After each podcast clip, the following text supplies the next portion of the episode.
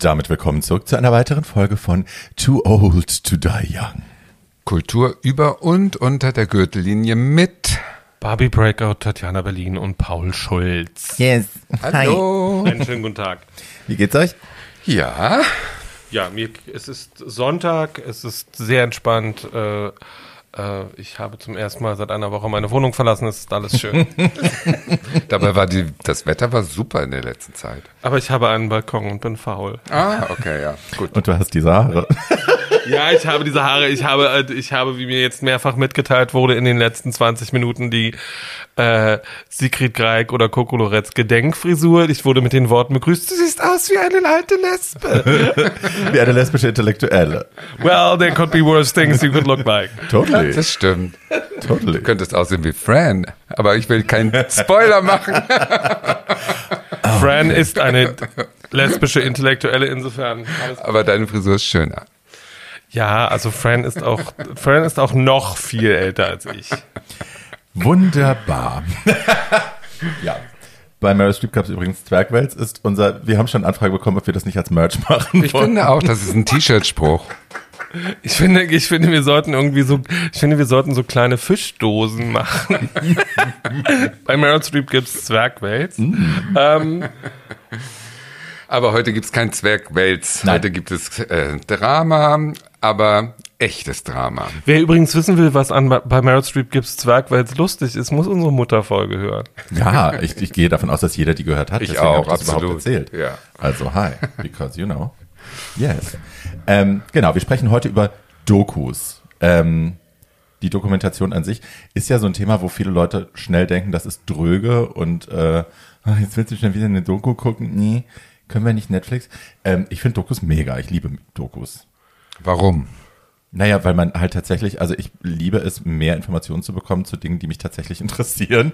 Also ne, gefilterte Informationen, gut aufbereitete Informationen, die man so auch dann vielleicht noch nicht wusste, ähm, um einfach ein runderes Bild zu bekommen, um Dinge besser zu verstehen, Dinge in der Zeit besser einordnen zu können, Beziehungen besser zu verstehen. Das heißt, Dokus sind alles von Tierfilmen über ähm, geschichtliche Geschichten, über äh, biografische ähm, Filme und Bücher. All das fällt unter Dokus, richtig?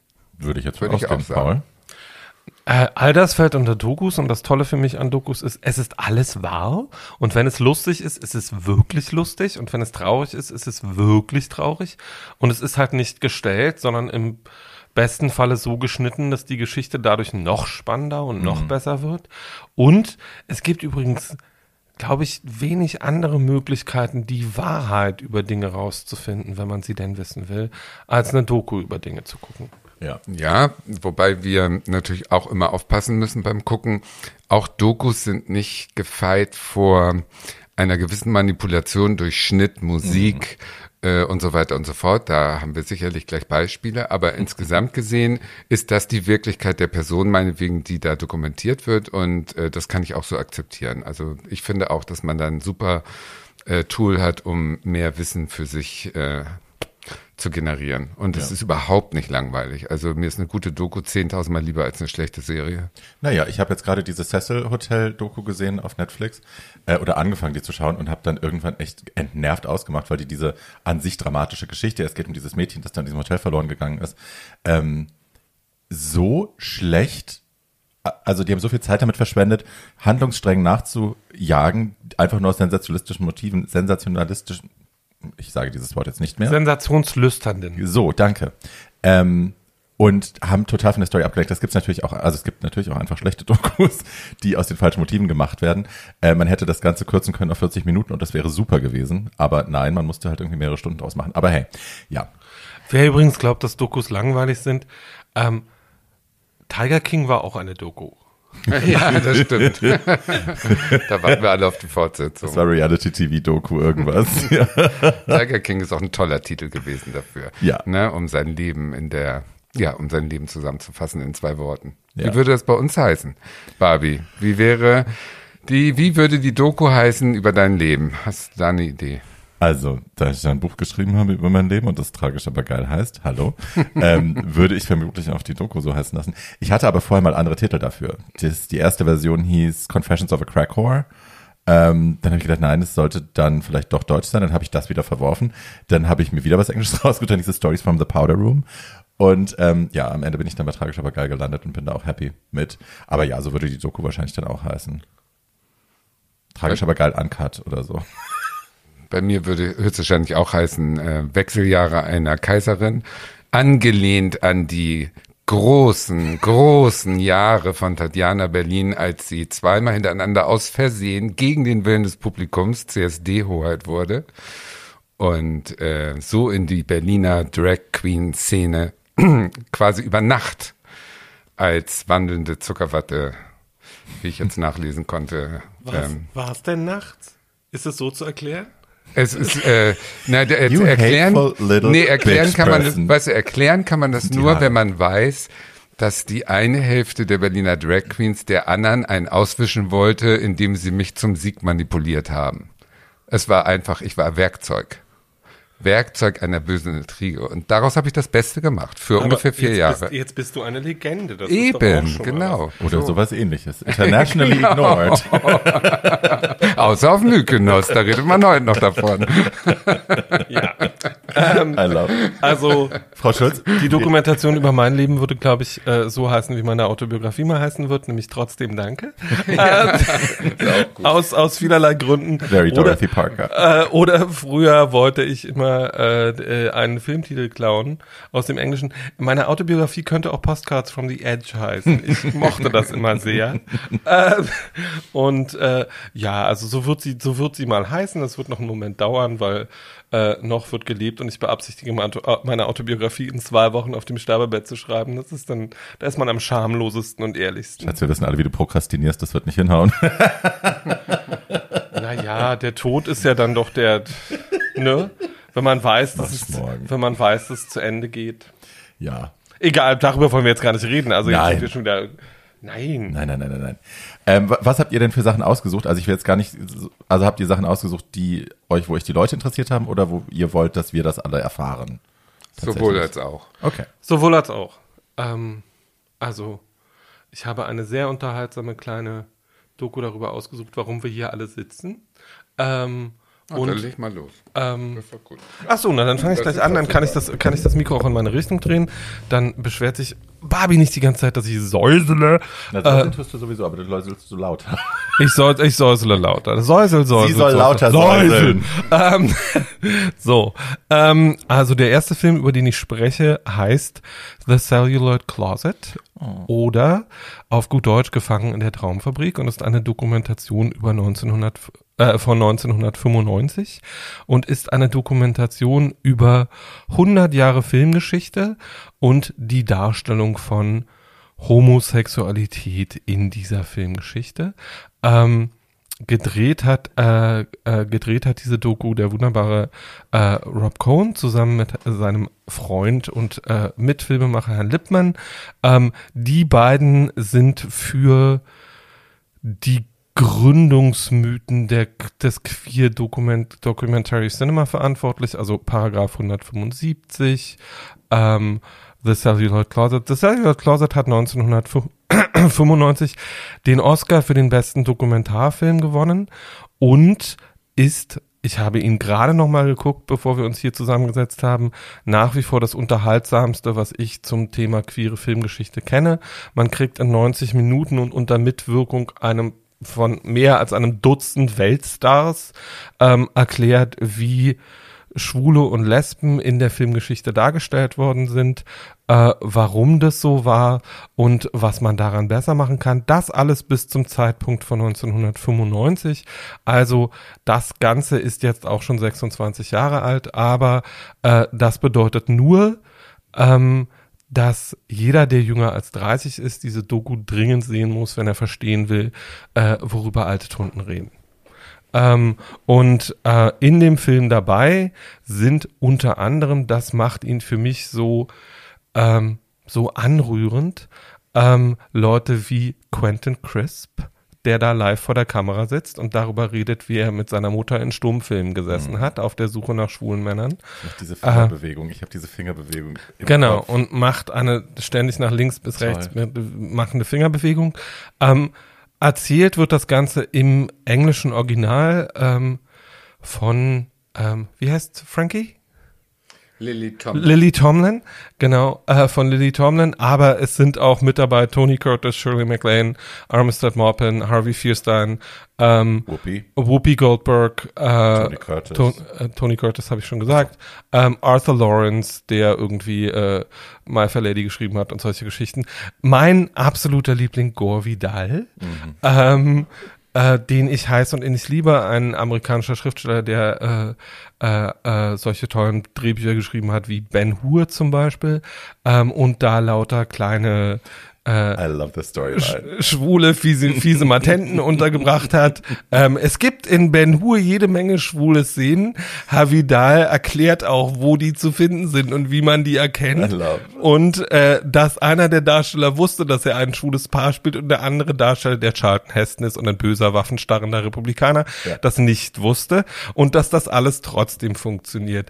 Also ähm, dann redet die wunderbare äh, lesbische Filmhistorikerin Susie Bright äh, darüber, wie man böse Lesben äh, in Schwarz-Weiß-Filmen erkennt und äh, wie die genau sind, erklärt auch nochmal, ähm, dass äh, solche Filme wie Grüne Tomaten eigentlich lesbische Liebesgeschichten sind, Hi. auch wenn man es nicht sieht.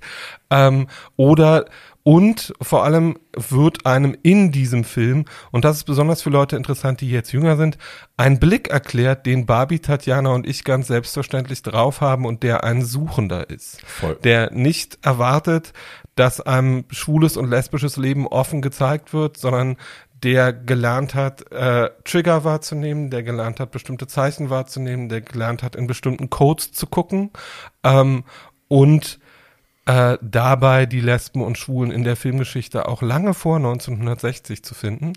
Ähm, und es wird einem auch nochmal gezeigt, wie in der Zeit von der Jahrhundertwende bis ungefähr 1930 es eigentlich relativ viel schwules und lesbisches Leben auch in Hollywood-Filmen gab, auch wenn das nie so genannt wurde, aber es war für alle klar sichtbar und auch klar verständlich.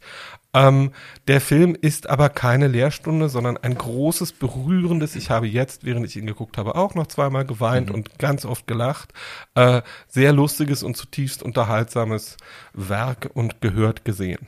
Und es ist nicht nur, es sind nicht nur Talking Heads, sondern eben auch unzählige Filmausschnitte Genau. natürlich, die das alles illustrieren und ähm, wo du es eben gesagt hast, dieser suchende Blick. Äh, ich denke an diese Szene Marlene Dietrich in Marokko, wie sie äh, geri- nee, wie sie ein, einer Frau im Publikum so ein Veilchen äh, zuwirft. Und Veilchen war damals das, äh, die Blume der Lesben, sozusagen das Erkennungszeichen. Und solche Sachen, die werden dann nochmal erklärt und nochmal gezeigt. Genau, sie werden auch nochmal erklärt. Meine, äh, ganz abgesehen von Quentin Crisp, äh, meine Lieblingsmitwirkende in diesem Film ist Susan Sarandon, ähm, die über ihre äh, Mitwirkung in The Hunger Ja. mit Catherine Deneuve, wo sie mit Catherine Deneuve eine sehr 80er Jahre von Gardinen umwehte äh, und an Nippeln saugende lesbische Liebesszene hat. Mit einer und wundervollen Arie. mit darunter. einer wundervollen Arie darunter und die sagt, eigentlich wollten die Filmemacher, das ist Ridley Scott, der diesen Film gedreht hat, ähm, ähm, dass sie sehr, dass die Figur sehr betrunken ist, während, also die Figur, die Frau Sarandon spielt, während Frau Deneuve, die eine Vampirin spielt, ähm, äh, sie verführt und äh, Frau Deneuve, äh, Frau Sarandon hat das während der Dreharbeiten mit dem Satz abgelehnt, äh, Niemand muss betrunken sein, um mit Catherine Deneuve schlafen zu wollen, egal mit wem man vorher geschlafen hat. Ja, hat Es ist, es ist aber auch, finde also ich liebe The Celluloid Closet. Wir haben hier auch schon drüber gesprochen, mal an anderer Stelle, aber bei weitem nicht so eloquent, wie Paul das heute gemacht hat. Ähm, ich finde The Celluloid Closet auch wahnsinnig wichtig, weil es mir, ich bin kein Filmstudent, ich bin, habe eine Uni nie von innen gesehen, mir hat es sehr genau und ohne irgendwie mit dem erhobenen Zeigefinger dazustehen, sehr genau erklärt, wie ich auch Film dechiffrieren kann im Sinne von, äh, also es war sehr, es war üblich, dass freilebende, schwule, queere Charaktere bestraft werden mussten im Film. Also die mussten am Ende sterben oder sie mussten eben böse sein von Anfang an. Es war nicht erlaubt, dass ein Held, positiver, gezeichneter Charakter, queer offen lebt, selbstbestimmt offen lebt und überlebt. Das gab es nicht. Das wurde immer hingerichtet. Ähm, und das sind halt auch so Sachen, also mir hat das einen Blickwinkel beigebracht auf Film und Serie, auf queere Charaktere in Film und Serie, der mich bis heute begleitet und wo, nachdem ich auch immer noch Dinge lese. Also ich habe gerade It's a Sin geschaut und habe da auch meine ersten Gedanken waren, ach, wenn, wenn jetzt der, schwarze Mann oder der schöne, äh, der schöne andere jetzt als erster stirbt, dann wissen wir auch warum und so. Also es hat mir beigebracht, Dinge anders zu partizipieren und das finde ich wahnsinnig wertvoll, auch was diese Doku da leistet. Und sie ist natürlich auch der Vorreiter für Dinge wie zum Beispiel Visible, dass wir, das Apple Plus uns geschenkt hat, dass sich mit äh, queerer, queerem Storytelling in Fernsehen beschäftigt hat und auch Disclosure, die Doku von äh, Laverne Cox unter anderem und Janet Mock, ähm, die sich eben mit Trans-Storylines in Film und Fernsehen auseinandersetzt. Und sie hat auch geschafft, dass nachträglich nochmal mir die Augen geöffnet worden. Ich habe in den 70ern angefangen, glaube ich, Ben Hur zu gucken und das war ja erstes, zweites, drittes Programm Ende und jedes Jahr gab es einmal Ben Hur und ich als ähm, vielleicht zehn, elfjähriger war von diesem Film total hingerissen und wusste aber nicht, hatte nicht die Worte, warum. Mhm. Äh, und äh, als ich dann im in dieser Doku gesehen habe oder erklärt bekommen habe, wie die das aufgebaut haben mit dieser schwulen Liebes Liebesgeschichte zwischen den beiden Hauptdarstellern, äh, ohne dass das ähm, ausgesprochen wurde, da wurde mir dann auch Jahrzehnte später klar, was mich damals als Kind so daran äh, äh, heiß gemacht hat, sozusagen unbewusst, was ich toll fand schon, mhm. ohne selber zu wissen, dass ich schwul bin. Als kleinen ergänzenden Nachsatz dazu, dieses, diese wunderbare Dokumentation basiert auf einem wunderbaren Buch, das auch so heißt wie der Film, nämlich The Cellular Closet oder auf Deutsch Gefangen in der Traumfabrik und das vom Gründungsvater der queeren Filmwissenschaft geschrieben worden ist, nämlich Vito Russo, ähm, einem fantastischen Cineasten, der angefangen hat, genau äh, das zu tun, was wir hier tun, nämlich Anfang der 80er Jahre in San Francisco und New York Vorträge darüber zu halten, wie queeres äh, Kino aussehen könnte und wie man queeres Kino gucken sollte, äh, der dann dieses Buch geschrieben hat, was ein Bestseller in vielen, vielen Auflagen war und die Grundlage für dieses Buch.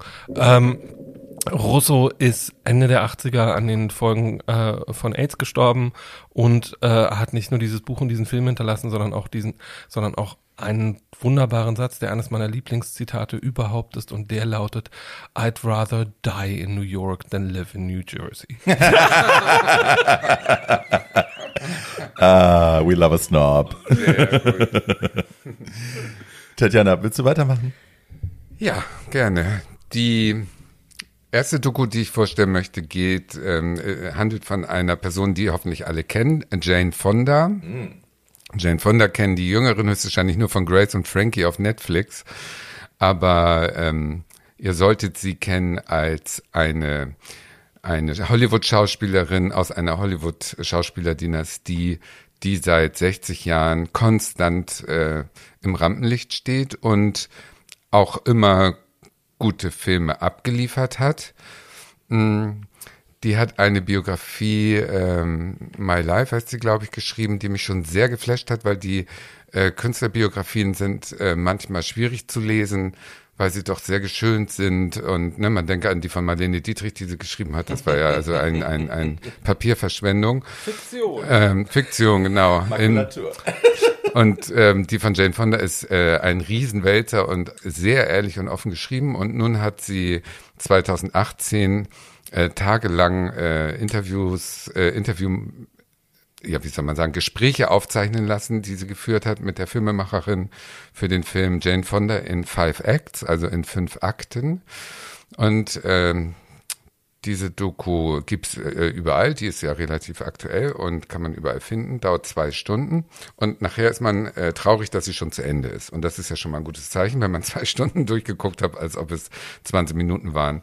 Die fünf Akte beziehen sich ähm, auf die Männer in ihrem Leben. Also die ersten vier heißen Henry, nach Henry Fonda, ihrem Vater, Roger nach Roger Vadim, ihrem ersten Mann, Tom nach Tom Hayden, ihrem zweiten Mann, Ted nach Ted Turner, ihrem dritten Mann und der letzte Akt Jane, wo sie sich dann sozusagen emanzipiert im Alter. Dass die wirklich mit Ted Turner verheiratet war, ist so absurd. Ja, es, es, es wird einem klar, dass sie sich also äh, äh, drei Viertel ihres Lebens über ähm, starke Männer definiert hat. Mhm. Und äh, gleich am Anfang wird auch erklärt, wieso und warum. Äh, Henry Fonda war in Amerika der, der Saubermann, des amerikanischen Films, also das Idol von einem ein Weltstar, also das Idol einer Welt, wo der demokratische, gerechte, gegen Min äh, für Minderheiten kämpfende äh, Held. Das war immer Jane, äh, Henry Fonda. Der hat also Filme Früchte des Zorns und äh, die Zwölf Geschworenen und so. Also der hat immer Filme gemacht, wo er sehr gut bei wegkam. Und in Wirklichkeit war natürlich der hinter der Kamera, ähm, war es wohl ein Mann, der nichts ausdrücken konnte ohne ein Drehbuch. Also der hatte die richtigen Ideen im Kopf, aber konnte es nicht umsetzen. Der war nur in der Lage, äh, auf Drehbuch zu funktionieren. Und das ist natürlich für einen Familienvater dann ganz schlecht. Er hat also, glaube ich, fünfmal geheiratet und die Mutter von Jane Fonda zum Beispiel, die war manisch-depressiv, die hat sich umgebracht, hatte nur gesagt, äh, Mami hatte eine Erkältung und ist tot und so. Also die Kinder wurden äh, nicht von einem liebenden Vater aufgezogen mit wechselnden Stiefmüttern, sondern von einem sehr kalten, distanzierten Mann, der nichts an Gefühlen zeigen konnte. Und Jane Fonda sagt, also schon ab Geburt quasi hat sie versucht, um die Liebe ihres Vaters zu kämpfen und wurde immer zurückgewiesen und fühlte sich unliebbar. Und das zeigt, dass sie dann in ihrem Leben losging und ihre Väter wieder gesucht hat. Und das sind diese Männer gewesen. Mhm. Deswegen passt Ted Turner da auch mit in dieses Muster. Für Leute, die nicht wissen, wer Ted Turner ist, Ted Turner ist der Mann, der CNN gegründet hat und auch lange besessen hat. Aber auch Fox News, oder nicht? Nein, nein, nein, nicht Fox Nein, News. okay. Ich wäre noch drauf gekommen. Also es geht erstmal um Henry Fonda, den Vater. Ähm, da hat er nur eine Tochter, wo er sagt, du bist zu dick, du kannst nichts, du willst nichts und äh, geh mal ins Internat. Dann hat er sie abschieben lassen und den Bruder Peter Fonda, der auch übrigens mit Easy Rider einen, einen Kultfilm abgeliefert hat als Schauspieler. Beide Kinder total emotional gestört und Jane Fonda fing schon ganz früh an mit Essstörungen, dann im Internat ging das los und so weiter, also, also fressen und kotzen. Und ähm, hat dann war sie, weil sie sehr schön war als junge Frau, so eine blonde, blauäugige All-American Girl, äh, ist sie ausgebrochen und hat in Frankreich äh, studiert und hat da das wilde Leben kennengelernt um Paul Sartre und Simone de Beauvoir und äh, Simone Signoret, äh, Yves Montand, diese ganzen ähm, Künstler, die den ganzen Tag im Café saßen und sich das Leben genießen, das Leben genossen haben und wild und frei waren.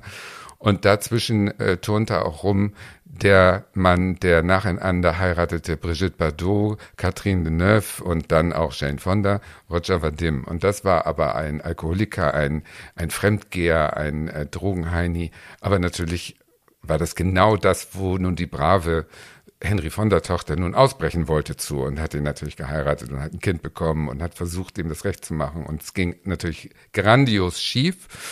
Aber er hat mit ihr den Film Barbarella gemacht, der sozusagen von den frühen Filmen von Jane Fonda äh, Bestand hat bis heute, ne? Dieses Iconic. durchgeknallte Science-Fiction-Abenteuer. Aber auch unter MeToo-Gesichtspunkten ein unmöglicher Film, wo sie äh, nackt und willfähig äh, ausgebeutet wird, natürlich von nach Strich und Faden und aufgebauscht wurde und geschminkt wurde wie eine Brigitte Bardot. Also der hat Mhm. wie der Mann von Farrah Fawcett, dieser komische John, irgendwas, der hat die immer nach demselben Vorbild, Mhm. nach seiner, seiner Fantasie gemodelt. Und dann hat sie ihn irgendwann verlassen, beziehungsweise sie hat gemerkt, das ist es nicht, ist wieder nach Amerika gezogen und hat da äh, ist zum Friseur gegangen. Sie macht das an den Haaren fest, witzigerweise. Sie sagt, ich war diese blonde, aufgerüschte Brigitte Bardot 3 und wollte was anderes, geht zu meinem Friseur und sage, mach was, egal was. Und der hat ihr einen, einen äh, dunkelbraunen äh, Fukuhila-Schnitt äh, äh, verpasst. Also eine Typänderung um 150 Millionen Grad. Und mit diesem Fukuhila-Schnitt hat sie einen Film gedreht, eine Prostituierte, Klute heißt der Film, dafür hat sie einen Oscar gekriegt. Und ist dadurch in die Szene gekommen von mh, Menschenrechtsaktivisten, die gegen Prostitution gekämpft haben. Und da hat sie eben in der Recherche des Films äh, irgendwie Blut geleckt und hat äh, angefangen als Aktivistin zu leben. Also hat den ganzen Hollywood-Kram beiseite geschoben, hat den Oscar äh, äh, gekriegt, indem sie da wirklich in Latzhose auftauchte und irgendwie mit ihrem Campingbus ähm, hat inzwischen einen Aktivisten kennengelernt und geheiratet, Tom Hayden, und ähm, hat sich dann sehr engagiert im K Kampf gegen Nixon und gegen Vietnam. Und das ist das Zweite, was alle Amerikaner zumindest mit Jane Fonda verbinden, ist der Spitzname Hanoi Jane, weil sie auf eigene Kosten, und das ist eben auch so ein Ding, was sie ganz gut erklärt, sie, sie muss 100 Prozent sich da rein abgeben. Sie kann nicht einfach sagen, ja, ich unterschreibe eine Petition. Nein, sie muss da hinfahren und sich das selber angucken und so weiter. Also voll rein immer und ist dann nach Vietnam gefahren, alleine mit dem Filmteam und ist da zu dem Vietcong gegangen und hat die alle sehr bedauert vor der laufenden Kamera, hat sich hinter so ein äh, Flugzeug absch Abschussgerät gesetzt mhm. und hat da freundlich in die Kamera das Peace-Zeichen gemacht, aber hat nicht daran gedacht, dass ja diese Fotos auch in Amerika erscheinen, wo sie sozusagen auf dem Sitz des Vietcong-Abschussgerätes sitzt und Hier drüben, töten wir Amerikaner. Ja, und hier so töten wir Amerikaner. Sie sagt, das war der größte Fehler ihres Lebens, weil dadurch ging denn los jahrzehntelange FBI-Obversation äh, und äh, immer Probleme, immer Probleme natürlich, äh, weil sie das nicht entschuldigen konnte, diese Dummheit, sich da hingesetzt zu haben für das Foto. Aber dann wurde sie eben zur Hanoi Jane und äh, kleiner Fun Fact am Rande, viele kennen sie auch noch als Aerobic Queen. Sie hat das mhm. erste mhm. Aerobic-Video ähm, veröffentlicht in einer Zeit, als es noch keine Videorekorder gab. Das heißt also, diese v, VHC, VC, VHS. VHS-Technik, die gab es gar nicht eigentlich. Es gab drei Videorekorder als Prototypen und sie hat in dieser Technik das Video gemacht, ähm, um Geld für ihre aktivistischen Freunde, Black Panther und so, die war ja überall dann. Angela Davis, she was everywhere. Äh, überall. Und, und, und für die Geld zu sammeln, hat sie das gemacht, weil sie dachte, na, was kann ich? Ich kann Workout. Und das, die Rechte für das Video liegen auch bei der Firma der Aktivisten, mhm. nicht bei ihr. Und dann hat sie damit einen Trend losgetreten. Das ist bis heute das einzeln am weitesten und am höchsten verkaufte Video ever. Und äh, dadurch wurde die Industrie aufmerksam auf diesen V, wie heißt das V? VHS. VHS-Rekorder und hat die, also sie hat die VHS-Rekorder-Revolution im Prinzip erfunden und hat dieses Medium erfunden. Und äh, ja, die, dadurch sind die Aktivisten natürlich in einem Geldregen, der bis heute anhält. Gut, und dann wieder Cut.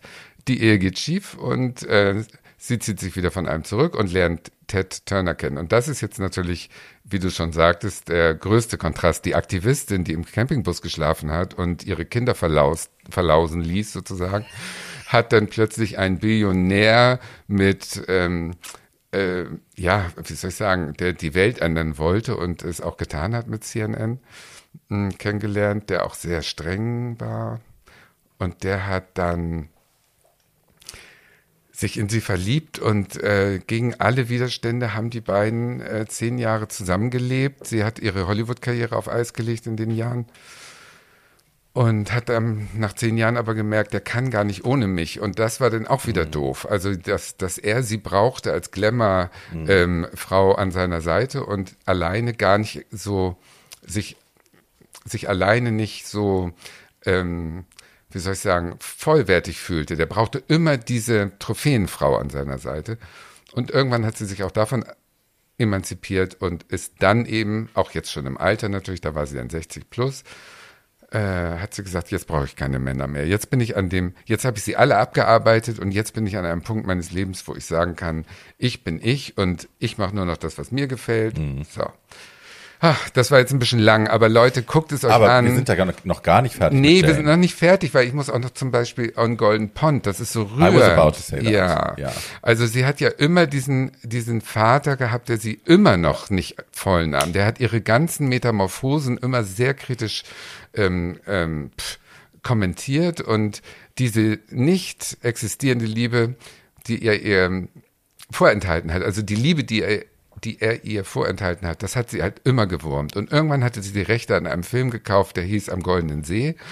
Und das, das war genau Wunderschön. Äh, genau die Geschichte, also der distanzierte Vater, die Mutter, die äh, ein bisschen verwirrt ist und äh, die Tochter, die um die Liebe des Vaters kämpft. Und die treffen sich nun an einem Wochenende wieder nach langen Jahren an diesem Ferienhaus am, am See.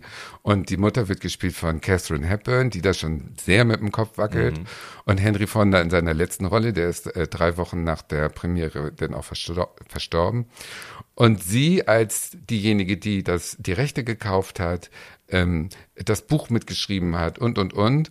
Und nun versucht durch den Text, den sie ihrem Vater aufgeschrieben hat, sozusagen, einen Dialog hinzukriegen mhm. zwischen der richtigen Tochter und dem richtigen Vater transportiert über die Filmfiguren. Also eine Psychoanalyse sozusagen vor laufender Kamera. Also ein, ein unglaublicher Versuch äh, von der Tochter. Ob es geklappt hat, müsst ihr selber sehen. Der Film, man kann ihn angucken, er ist ein bisschen lahm, aber. ich mag den sehr gerne. Ja, ich liebe, du ich liebe ihn? Golden Pond.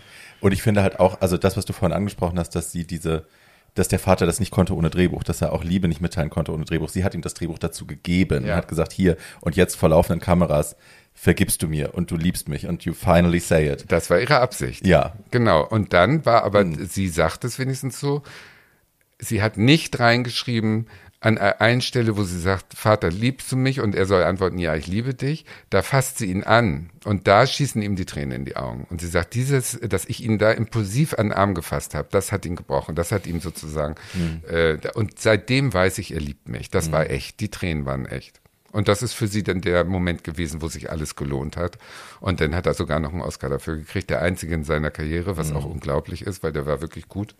Naja, und so. Und das hat viele rührende Momente und die, äh, was ich eingangs sagte, dass ähm, so ein Film auch manipulativ sein kann. Natürlich ist Jane Fonda mit über 80, ähm, sitzt da und sieht wahnsinnig gut aus. Ist so gut ausgeleuchtet. Hat She's so angel tolle. Klamotten an und sagt auch, ich habe natürlich äh, Schönheitschirurgie gemacht. Ich wäre gerne so stark wie Vanessa Redgrave, bin ich aber leider nicht. Ich, äh, ich habe es nicht geschafft, mich von dem zu distanzieren. Ich will weiterhin gut aussehen und äh, zeigt aber auch, wie sie geschminkt wird. Also ungeschminkt äh, sieht man sie auch und Es sie sieht gibt- aus wie 100. Es gibt bei Grace und Frankie eine tolle Szene, wo sie, ähm, also sie spielt ja die Grace und Grace ist ja eine sehr very put together äh, Lady.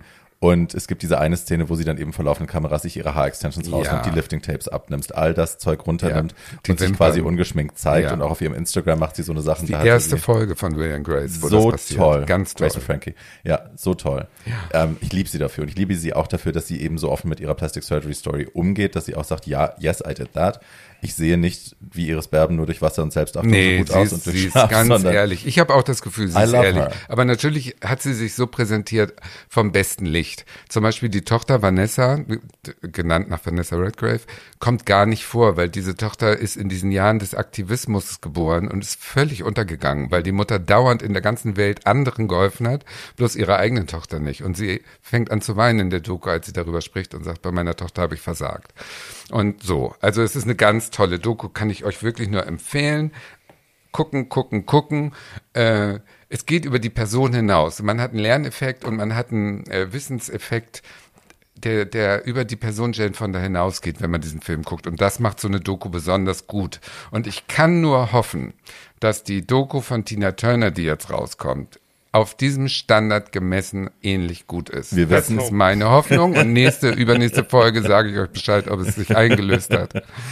Ja, ich äh, möchte an dieser Stelle äh, zu Jane Fonda nur sagen, äh, ich habe mich in den letzten zehn Jahren in Jane Fonda nochmal ganz neu verliebt. Natürlich ist sie ein riesiger Filmstar äh, und hat viele tolle Filme gedreht. Äh, was sie in den letzten zehn Jahren gemacht hat, ist eine Form von Selbstwahrnehmung und Selbstironie zu beweisen, die schon bemerkenswert ist. Ähm, ich will jetzt nur zwei Sachen erwähnen, nämlich einmal unsere Seelen bei Nacht. Äh, Das ist eine Liebesgeschichte zwischen zwei 75-Jährigen, die, auf Ne- äh, die auf Netflix ist, äh, wo sie überhaupt nicht fantastisch aussieht, sondern einfach eine alte Farmersfrau in einer wahrscheinlich grauen Perücke, nehme ich an, äh, spielt und das äh, und zusammen mit Redford. Und die sind eines der schönsten Liebespaare der äh, letzten zehn Jahre. Und das zweite, was ich dringend empfehlen möchte, ist Jane Fonda als Leona Lansing in The Newsroom, wo sie nämlich etwas macht, äh, was ihr eine große Freude war und was Aaron Sorkin ihr extra geschrieben hat. Sie spielt Ted Turner. Sie spielt die, Wei- sie spielt die weibliche Besitzerin eines riesigen Nachrichtenimperiums, ähm, sieht dabei immer hinreißend und fantastisch aus und verbringt den Wahlabend damit, ähm, mit Marcia Gay Harden, die ihre beste Freundin spielt, im obersten Stockwerk ihres Hochhauses in New York, komplett bereit auf der Suche nach einer Pizza zu sein und allen zu erzählen, dass das Marketing daran schuld ist, weil die ihre eigenen Joints drehen. Also ähm, das ist so eine Rolle, in der sie, in der sie ganz viel von dem zeigen kann, was sie schauspielerisch kann. Das ist auch leicht zu machen, weil es äh, pro, ich glaube, es sind pro Staffeln immer nur zwei Folgen, in denen sie dabei ist. Also und sie stellt trotzdem eine vollständige Figur auf die Beine, äh, weil sie ist eine hochinteressante Frau, aber sie ist auch eine unfassbar begabte Schauspielerin. Yes. Ja, und mit Robert Redford hat sie ja schon barfuß im Park gespielt in den 60ern und Genau. jetzt wieder als altes Ehepaar, als altes Liebespaar zusammen ist rührend und schön, der Film ist gut. Und das zweite, worauf wir uns freuen können, ist, dass sie ja 9 to 5 mit äh, Dolly Parton und Lily Tomlin gedreht hat in den 70ern und äh, mit Lily Tomlin jetzt Grace und Frankie. Und da kommt jetzt in der nächsten Staffel auch Dolly Parton als Gaststar. Oh my God. Also die drei werden wieder vereint in dieser Serie. Nach 40 Jahren. Ja, da freue ich mich schon sehr. Ja, das war die schöne Doku von meinen Zweien. Ihr Lieben, ich mache in dieser Folge etwas, was wir vorher noch nicht so gemacht haben. Äh, Ich weise darauf hin, dass wir, weil es so viel tolles Dokumaterial gibt, was wir hier alles gar nicht erwähnen können, äh, ich packe eine, wir stellen zusammen eine Liste mit äh, Dokus, die wir finden, die ihr gesehen haben sollt, wenn ihr Blut geleckt habt, wenn ihr da Spaß dran findet, äh, die nicht boring und langweilig sind, sondern einfach echt gute Unterhaltung Ja. und äh, lehrreich ähm, und packen die in die Shownotes für euch, dass ihr euch da einfach ähm, durchklicken könnt. Inklusive der von Tina Turner, von der, von der wir noch nicht wissen, ob sie gut ist, aber Yes. die kommt damit rein. We do not know yet. ähm, also es gibt, ja, wir sind von einer Celebrity-Doku, kommen wir jetzt zur nächsten Celebrity-Doku, die allerdings ganz andere Vorzeichen hat. Das ist eine Frau, die im Gegensatz zu Jane ihre Geschichte nicht selber erzählen darf, weil sie unter äh, legaler Vormundschaft durch ihren Vater steht. Äh, es geht natürlich um äh, die New York Times, von der New York Times finanzierten und produzierten Doku Framing Britney Spears. Ähm, das, ja, ich, ich fange mal so an. Es ist ein auch in meinen Kreisen immer noch äh, sehr bestehendes Problem, dass man, glaube ich, Leute, die erfolgreich sind und auch wenn sie schön sind, ist das nicht hilfreich in diesem Fall, dass man das nicht ernst nimmt oder ernst genug nimmt, wenn Leute sagen, da läuft aber was schief und denen geht's schlecht und wir müssen da irgendwas tun und wir müssen da hinschauen. Ach, Britney Spears, wer ist schon Britney Spears? Das ist die blonde Hupfdohle da. Who the fuck cares? Ähm, und das ist, glaube ich, hat auch dazu beigetragen, dass das eben sehr lang gedauert hat, bis dieses Free Britney Movement sich äh, entwickelt hat und jetzt endlich die Aufmerksamkeit äh, hat, die dem Ding auch gebührt. So, ähm, die Doku befasst sich eben mit diesem Movement. Damit fängt es an. Es ist ein von, von den Fans gestartetes Movement, äh, auch durch einen Podcast unter anderem befeuert und mit ausgelöst. Ähm, und die Doku, also ne, die steigt 2020 ein. Das ist der Ist-Zustand. Wir sind wieder äh, vorm Gericht, äh, weil Britney es jetzt endlich geschafft hat, dass sie darf sich ja keine eigenen Anwälte nehmen, weil sie eben nicht über ihre eigenen Dinge entscheiden darf. Ähm, aber sie hat es trotzdem geschafft, dass das vor Gericht kommt, dass das neu verhandelt wird, äh, ob ihr Vater weiterhin ihr Vormund bleiben darf oder nicht. Da steigt die Doku ein. Und dann, äh, dann wird es nach hinten aufgelöst, aufgedröselt. Man geht zurück in ihre Kindheit, man guckt, wer ist dieses Kind eigentlich, wie war das denn? Auch das war ja so eine Storyline, die sich lange gehalten hat, dass Britney eigentlich ähm, gezwungen wurde, berühmt zu sein von ihren wahnsinnig ambitionierten Eltern. Das stimmt so nicht. Das merkt man dann auch. Man, man kann es nachvollziehen. Die wollte das alles. Die hatte all diese Talente. Die wollte singen, die wollte tanzen, die wollte performen. Ähm, das konnte sie auch alles sehr gut. Und die Eltern waren einfach zu arm tatsächlich, um ihr diese Träume zu ermöglichen, um sie äh, zu Acting Coaches zu schicken, um sie zu den richtigen Castings zu schicken und so. Weil man kommt halt aus Kentwood, Louisiana und das ist halt wirklich, also tiefster, tiefster Süden. Und es ist schwierig gewesen. Ähm, irgendwann ist sie dann zum Mickey Mouse Club gekommen tatsächlich, hat da äh, eine Audition gemacht, hat das äh, gekillt, hat sofort den Job bekommen, war dann mehrere Jahre beim Mickey Mouse Club mit Christina Aguilera, mit Justin Timberlake, mit all diesen Leuten. Ähm, das war dann irgendwann vorbei und sie musste dann wieder nach Hause und musste halt zur Highschool, hat Basketball gespielt und so. Der Vater war äh, betrunken und äh, in and out of jobs und die Mutter hat sich den Arsch wund gearbeitet, um äh, dem Kind den Traum zu ermöglichen. Und äh, nach mehreren Jahren des Strugglens ähm, klappt es dann endlich. Britney hat dann ihren, ihren Record-Deal bekommen für ihr erstes Album. Ähm, und das geht dann los. Und es geht halt wirklich auch sofort. Also sie fängt dann an, man sieht sie dann in der Mall, wie sie da irgendwie mit, mit so zwei Tänzerinnen ihre Songs in so einer, in so Shopping Malls äh, performen muss, um halt irgendwie Buzz zu kreieren und dass Leute überhaupt folgen, wie das dann so aufgebaut wird. Und ähm, das werden halt dann plötzlich immer mehr und dann droppt das Album und plötzlich geht halt alles durch die Decke. Und man darf nicht vergessen, das ist die Zeit der Boygroups, also ne, einzelne Popstars gab es dann nach Madonna nicht mehr so richtig doll. Und äh, dann geht's aber plötzlich eben richtig los. Und Britney wird ein super, super, Superstar, quasi über Nacht. Und sie ist so das All-American Girl. Ne, wir erinnern uns alle, sie war halt so ein, so ein, das Image war aufgebaut. Es ist halt äh, das Mädchen next door, aber sie ist halt irgendwie auch Lolita. Sie ist irgendwie sehr sexy. Gleichzeitig verkaufen wir aber immer noch so eine christliche Storyline. Sie spart sich für ihren Mann auf und kein Sex vor der Ehe und all dieser Blödsinn. Ähm, aber ja, Und das Image war von Labelseite auch so kreiert, dass sie halt irrsinnig sexuell war. Auch der erste Song, Hit Me Baby One More Time, wo es eindeutig um Sex geht. Ähm, das war immer sehr ambivalent. Und das kam nicht überall gut an, sagen wir es mal so. Ähm, was irre ist zu sehen, auch aus heutiger Sicht, wir haben das ja damals mehr oder weniger involviert miterlebt. Ich war äh, natürlich auch kein Britney-Fan, aber ich habe die Musik gerne gehört und ich fand sie irgendwie cute. Ähm, der Sexismus, der dem allen innegewohnt hat, wie die Medien mit ihr umgegangen sind, ist aus heutiger Sicht unerträglich, wenn man das nochmal sieht. Dass wirklich alte, fette Männer im Interview mit ihr sitzen und über ihre Brustimplantate sie ausfragen und ob sie schon mal gefickt worden ist und so, du wirklich heute da sitzt und jetzt, das kann doch nicht wahr sein, dass ihr das gesendet habt. Dass keiner aufgestanden ist und gesagt hat, so kann man mit diesem jungen Mädchen doch nicht umgehen. Ähm, damals irgendwie normal, das machte man halt so, das war schon okay. Ähm, aus heutiger Sicht unerträglich. Äh, sie hat dann Justin Timberlake gedatet, der ja äh, bei NSYNC damals war. Also es war irgendwie so American Royalty quasi. Ne? Man hat ja keine Royals in Amerika. Und das war dann irgendwie so das Gossip-Paar. Alle haben sich dran aufgehängt. Ähm, es wurde darüber geschrieben, ob die jetzt Sex haben, ob sie keinen Sex haben, was bei denen passiert oder nicht. Ähm, das war alles sehr interessant. Und ähm, Paparazzis waren da noch nicht so ein Thema. Das änderte sich aber rapide kurz nach der Trennung der beiden. Justin hat es dann, äh, oder sein Management hat das dann auch äh, sehr benutzt, diese Trennung. Also sie haben Britney schlecht dastehen lassen, sie haben gesagt, Britney cheated. Äh, sie hat ihn verlassen, sie hat ihm das Herz gebrochen, sie hat ihm Dinge angetan, die äh, irreparabel waren. Es gibt ein furchtbares Diane Sawyer-Interview, wo sie auch in diese Kerbe schlägt und Britney vor einem Millionenpublikum quasi bezichtigt, dass sie daran schuld ist, dass der arme weiße Junge leidet. It's all very disgusting. Ähm, Justin hat sich ihm nach dieser Doku, dann nachdem das rausgekommen ist, dann auch öffentlich dafür entschuldigt, was er damals getan hat. Aber ja. Bisschen spät. Fuck him. Honestly, fuck him. Ähm, und da fängt eigentlich so ein bisschen der Downfall an. Also Britney ist schuld, sie wird öffentlich angegriffen. Der Image, der, dieser perfekte Glanz dieses Images kriegt einen Bruch. Und ähm, man hat auch so ein bisschen, ich hatte das Gefühl beim Zuschauen, dass sie auch so ein bisschen müde geworden ist, diese Rolle zu erfüllen, wenn die Audience ihr das eh nicht mehr glaubt. Wenn sie jetzt eh irgendwie ständig äh, öffentlich gesteinigt wird, ähm, warum soll ich dann noch versuchen, dieses Ding aufrechtzuerhalten? Das mache ich jetzt nicht mehr. So hat sich's für mich gelesen. Und dann hat sie einen ihrer Tänzer geheiratet, Kevin Federline, ähm, auch ein, naja, nicht sehr sympathischer Mensch, wenn man sich das so anschaut.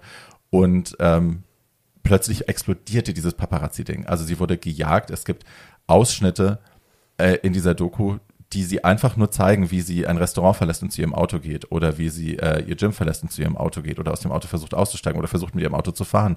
Und es sind, kein Witz, hunderte von Paparazzi um sie rum. Die Paparazzi haben damals bis zu eine Million Dollar bekommen für ein einziges gutes Foto. Das heißt, die waren wirklich, das war Goldgräberstimmung, die hatten alle menschlichen äh, Grund Werte von Distanz und Respekt und äh, ne, Unantastbarkeit des Einzelnen und so äh, über Bord geschmissen längst und haben sie einfach wirklich nur noch als, als wandelndes Gold Nugget äh, gesehen und verfolgt. Und es gibt diese Ausschnitte in der Doku, die sind unerträglich anzuschauen, die sind Horror, wie diese arme Frau versucht von A nach B zu kommen und wirklich belagert wird, nur Blitzlicht vom Gesicht, die konnte überhaupt nicht mehr gucken. Also die hat überhaupt nichts mehr gesehen und musste trotzdem von A nach B. Dann hat sie mit diesem Mann zwei Kinder bekommen. Ähm, hat zugenommen, auch im, im Zuge dessen, äh, kurz, kurz nach dem zweiten Kind kam dann die Scheidung. Äh, dann wurde ihre, ihre Fähigkeiten der Mutterschaft wurden öffentlich diskutiert, weil sie mit dem Kind auf dem Arm gefahren ist. Das hat ihr Vater mit ihr auch immer gemacht. Sie dachte, das macht man halt so, meine Güte. Ähm, und ähm, naja, nach der Scheidung erleben wir dann eben äh, den, den Downfall der Britney Spears. Sie wird dann ein kleines Partygirl. Äh, ihre Mutter hat später in ihrer Biografie geschrieben, dass sie glaubt, Britney hatte da Wochenbettdepressionen gehabt. Auf jeden Fall sieht man sie dann, wir erinnern uns an die Bilder mit Lindsay, mit Paris, Hilton, äh, mit diesen ganzen Mädels. Ähm, und es wird dann wilder. 2007 rasiert sie sich den Schädel äh, vor auch den Augen der Paparazzi, vor den Augen der Welt. Äh, die Bilder werden wieder für wahnsinnig viel Geld verkauft. Ähm, und sie hat einen Meltdown quasi. Also auch dieses Haare rasieren ist ja irgendwie eigentlich ihr Zeichen, um zu sagen, ich kündige hier jetzt. So, ich habe keinen Bock mehr auf diese Rolle. Ähm, ihr habt mich die ganze Zeit gezwungen, aber in dem Moment, wo ich mir die Haare abrasiere, what, what the fuck are you gonna do? So lasst ihr mich nicht die American Princess spielen. Ähm, also es war eine ganz klare, ganz klare Aussage, ich kündige hier jetzt.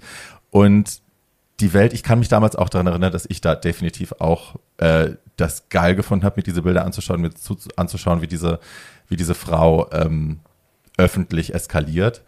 Äh, und die Lust der Welt auch, ihr dabei zuzugucken, äh, wird auch in der Doku nochmal gezeigt. Und das ist sehr beschämend, auch für mich gewesen, dass ich auch dachte, fuck ja. Ich habe das damals genauso partizipiert. Ich habe diese Magazine auch gekauft. Ich habe mir das auch angeschaut und ich fand das auch all very juicy und so. Ähm, und am Ende haben wir aber auch dazu beigetragen, dass deine Frau zerstört wird. So.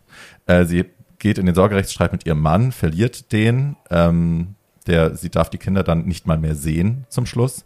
Äh, verliert das Sorgerecht, der hat das alleinige Sorgerecht und sie darf sie am Ende nicht mal mehr sehen. Wird wieder von den Paparazzi gesagt, dann kommt dieser Umbrella-Incident, wo sie mit einem äh, mit rasierter Glatze und einem Regenschirm bewaffnet auf das Auto eines Paparazzi einschlägt, der sie verfolgt hat. Äh, auch das geht wieder um die Welt für Millionen von Dollar. Ähm, ja, und sie schneidet dann quasi alle alle Verbindungen auch ab. Sie feuert ganz viele Leute, äh, ihr Manager, sie distanziert sich von Teilen ihrer Familie. Ähm, es sind sehr, sehr, sehr viele shady Leute plötzlich in ihrem Umfeld, die auch Geld mit ihr verdienen. Und ähm, dann wird sie zweimal hintereinander, relativ kurz, äh, wegen Mental Health Issues in ein Krankenhaus eingeliefert. Und normalerweise, wenn sowas passiert, äh, dann hat man eine Episode oder man hat auch zwei und dann ist man eine Weile in Behandlung und dann geht man wieder nach Hause und alles ist gut und man macht weiter.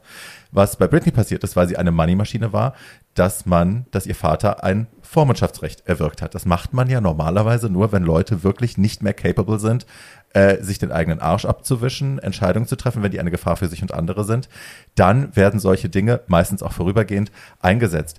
Ähm, Britney hat eine permanente Vormundschaft seit 2008 von ihrem Vater äh, der jetzt über alles entscheiden darf, der über ihr Geld entscheiden darf, der sich bedienen darf, wo er will, ohne Rechenschaft abzulegen, groß.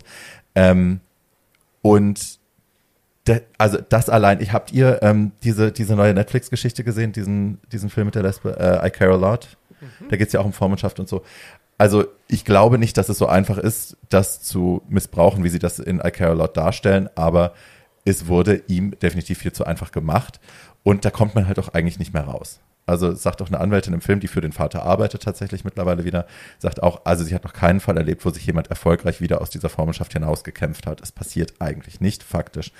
Und ähm, die Argumentation, sie wäre nicht in der Lage, für sich selbst zu sorgen und zu funktionieren und sie bräuchte deswegen diese Vormundschaft, wird halt ad absurdum geführt, weil sie direkt nach diesem Case, sie hat dann in die Vormundschaft eingewilligt, damit sie ihre Kinder wiedersehen kann, ähm, direkt wieder direkt zur Arbeit geschickt wurde. Die hat äh, bis Ende 2008, das ist am Anfang 2008 passiert, Ende 2008 hat sie äh, ein Album aufgenommen, eine Welttour auf die Beine gestellt, äh, war in, ich weiß nicht, vier Cable, äh, äh Quatsch, Cable, ähm, TV-Shows zu sehen, äh, How I Met Your Mother, Will and Grace, bla bla bla, die war ja auch überall, äh, hat mehrere hundert Millionen Dollar verdient.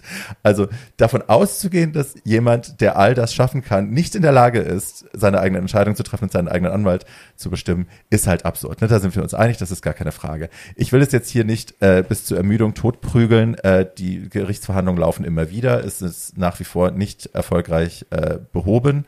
Er ist nach wie vor ihr Vormund. Sie hat irgendwann einfach dann aufgehört zu arbeiten. Sie hat ihre äh, Residency in Las Vegas gekündigt, ähm, angeblich aus gesundheitlichen Sorgen um ihren Vater, äh, wurde dafür dann als Strafe in ein Mental Hospital eingesperrt für die nächste Zeit. So. Und seitdem arbeitet sie einfach nicht mehr. Äh, sie weigert sich zu arbeiten, solange er daran Geld verdient. Und ähm, das ist die Ausgangslage. Er krampft sich daran fest und sie blockt einfach, was ihr wirklich zusteht. Und äh, nicht zuletzt auch wegen unserer Freundin Cher, äh, die das, das Movement auch unterstützt hat, als es noch in, in den Anfangs in den Kinderschuhen war, ähm, ist es jetzt ein weltweit diskutiertes Ding und ähm, ist die nächste Doku, die Netflix glaub, arbeitet, glaube ich, schon an der nächsten Doku darüber, wird hoffentlich ein bisschen ähm, bissiger, weil diese ist so ein bisschen seicht, weil die sich, glaube ich, auch rechtlich nicht in Schwierigkeiten bringen wollten oder konnten. Ähm, aber es ist schon sehr spannend zu sehen, einfach, wie die Frau mundtot gemacht wird und enteignet wird. Wir erinnern uns, ich meine, wir, wir haben alle diese alten Bücher gelesen, Hollywood Babylon, wie sie alle heißen, äh, wie damals unangenehmen Frauen von den Studios äh, Lobotomien verpasst wurden. Wie Francis die, Farmer. Ja, mhm. wie die mundtot gemacht worden sind, ähm, wenn die aufgemuckt haben oder wenn die sich nicht ausbeuten lassen wollten. Und so weit entfernt davon ist das nicht. Und das finde ich irrsinnig, irrsinnig schlimm. Und ja. Und ja. es gibt eigentlich nur einen Weg raus da, nämlich ähm, dass die Gesetze geändert werden. Also die Gesetze, auf die sie sich im Moment berufen kann, und das ist das Problem an diesen restlichen Vorgängen, gestatten es einfach nicht, ähm, dass sie aus diesen Prozessen erfolgreich hervorgeht, ähm, weil diese Gesetze über diese dauerhafte Vormundschaft eigentlich so gestrickt sind, dass Leute sich nicht wieder für geistig gesund erklären können, sondern dass immer andere Leute bestimmen, ob sie noch geistig krank ist oder eben auch nicht. Ähm, und dass sie nicht in der Lage ist, äh, ihre eigenen psychiatrischen Gutachten erstellen zu lassen, mhm. um zu beweisen, äh, äh, dass sie eigentlich normal funktioniert. Und ja, es ist ja letzten Endes das, was du gesagt hast. Also solange jemand äh, in der Lage ist zu arbeiten und eine Las Vegas Residency durchzuziehen, die nun mit zwischen sechs und acht Shows die Woche wirklich äh, einer der härtesten Knochenjobs ist, den man so haben kann, ähm, dann verstehe ich nicht, äh, wie Leute annehmen könnten, diese Frau wäre nicht zurechnungsfähig. Also das ist einfach Quatsch. Eine Anekdote, wir hatten sie bei Boulevard Bio und äh, durch die Plattenfirma und Alfred Biolek war total dagegen, weil für den war das eine völlig uninteressante Trash, ne? Person, ja. so eine kleine pf, amerikanische Sängerin, die nichts mit Kultur zu tun hat, war für ihn. Also es war eine Beleidigung, dass wir ihm die aufgedrückt haben quasi mhm. in der Sendung. Und das Management hat vorher natürlich diese seitenlangen Verträge geschickt und aber auch immer gesagt, ähm, im Prinzip äh, darf sie nichts gefragt werden in dem Interview, weil die ist zu dumm und kann nicht antworten. Die ist zu dumm und kann nicht antworten, er soll doch bitte ganz einfache Sachen fragen. Das war das vom Management schon im Voraus. Und als sie denn kam, das war kurz vor dem Meltdown, also sie war, äh, sie hatte ihre langen blonden Haare noch. Aber was ich genau erinnere, sind zwei Sachen. Einmal, als ich sie begrüßt habe, hatte sie äh, so, so, so einen nassen Nullhändedruck mhm. und die Fingernägel waren blutig abgefressen. Also alle Fingernägel waren blutig abgefressen. Das haben die dann in der Garderobe, als sie fertig gemacht wurde, raufgeklebt, neue. Aber das war ganz schlimm, diese Hände. Und als sie denn da saß und Alfred denn einen Ausschnitt aus einem ihrem neuesten Song äh, gebracht hat, ich glaube, das mit der Python-Schlange, ich weiß nicht, welches Lied das war. Slave for you. Ja, äh, keine Ahnung. Auf jeden Fall hat er dann so, als der Ausschnitt vorbei war, guckt er sie so, so, richtig abschätzend an von oben und sagt so, ach, ich sehe, sie tanzen auch. Und da hat sie den auch so angeguckt, so, mm. Und yeah. danach hat die auch nichts mehr gesagt. Ja und nein hat die geantwortet, weil die war sauer, dass er sie so wieder zum Nichts gemacht hat. Ne? Und das war selbst Biolek, mhm. überleg mal. Also die ganze Welt war der Meinung, das ist eine dumme kleine. Funz, die hat nichts zu sagen. Absolut. Das Tanzen ist auch ein gutes Thema, weil, also Britney war ja mal die Tänzerin, ne? Ich meine, die hat natürlich auch bei Janet Jackson und so gelernt, abgeguckt, viel, äh, wie man sich bewegt, wie man das macht und bei Madonna und bei wem auch immer. Aber sie konnte das halt wahnsinnig gut. Die war irrsinnig schnell und precise in ihren Movements.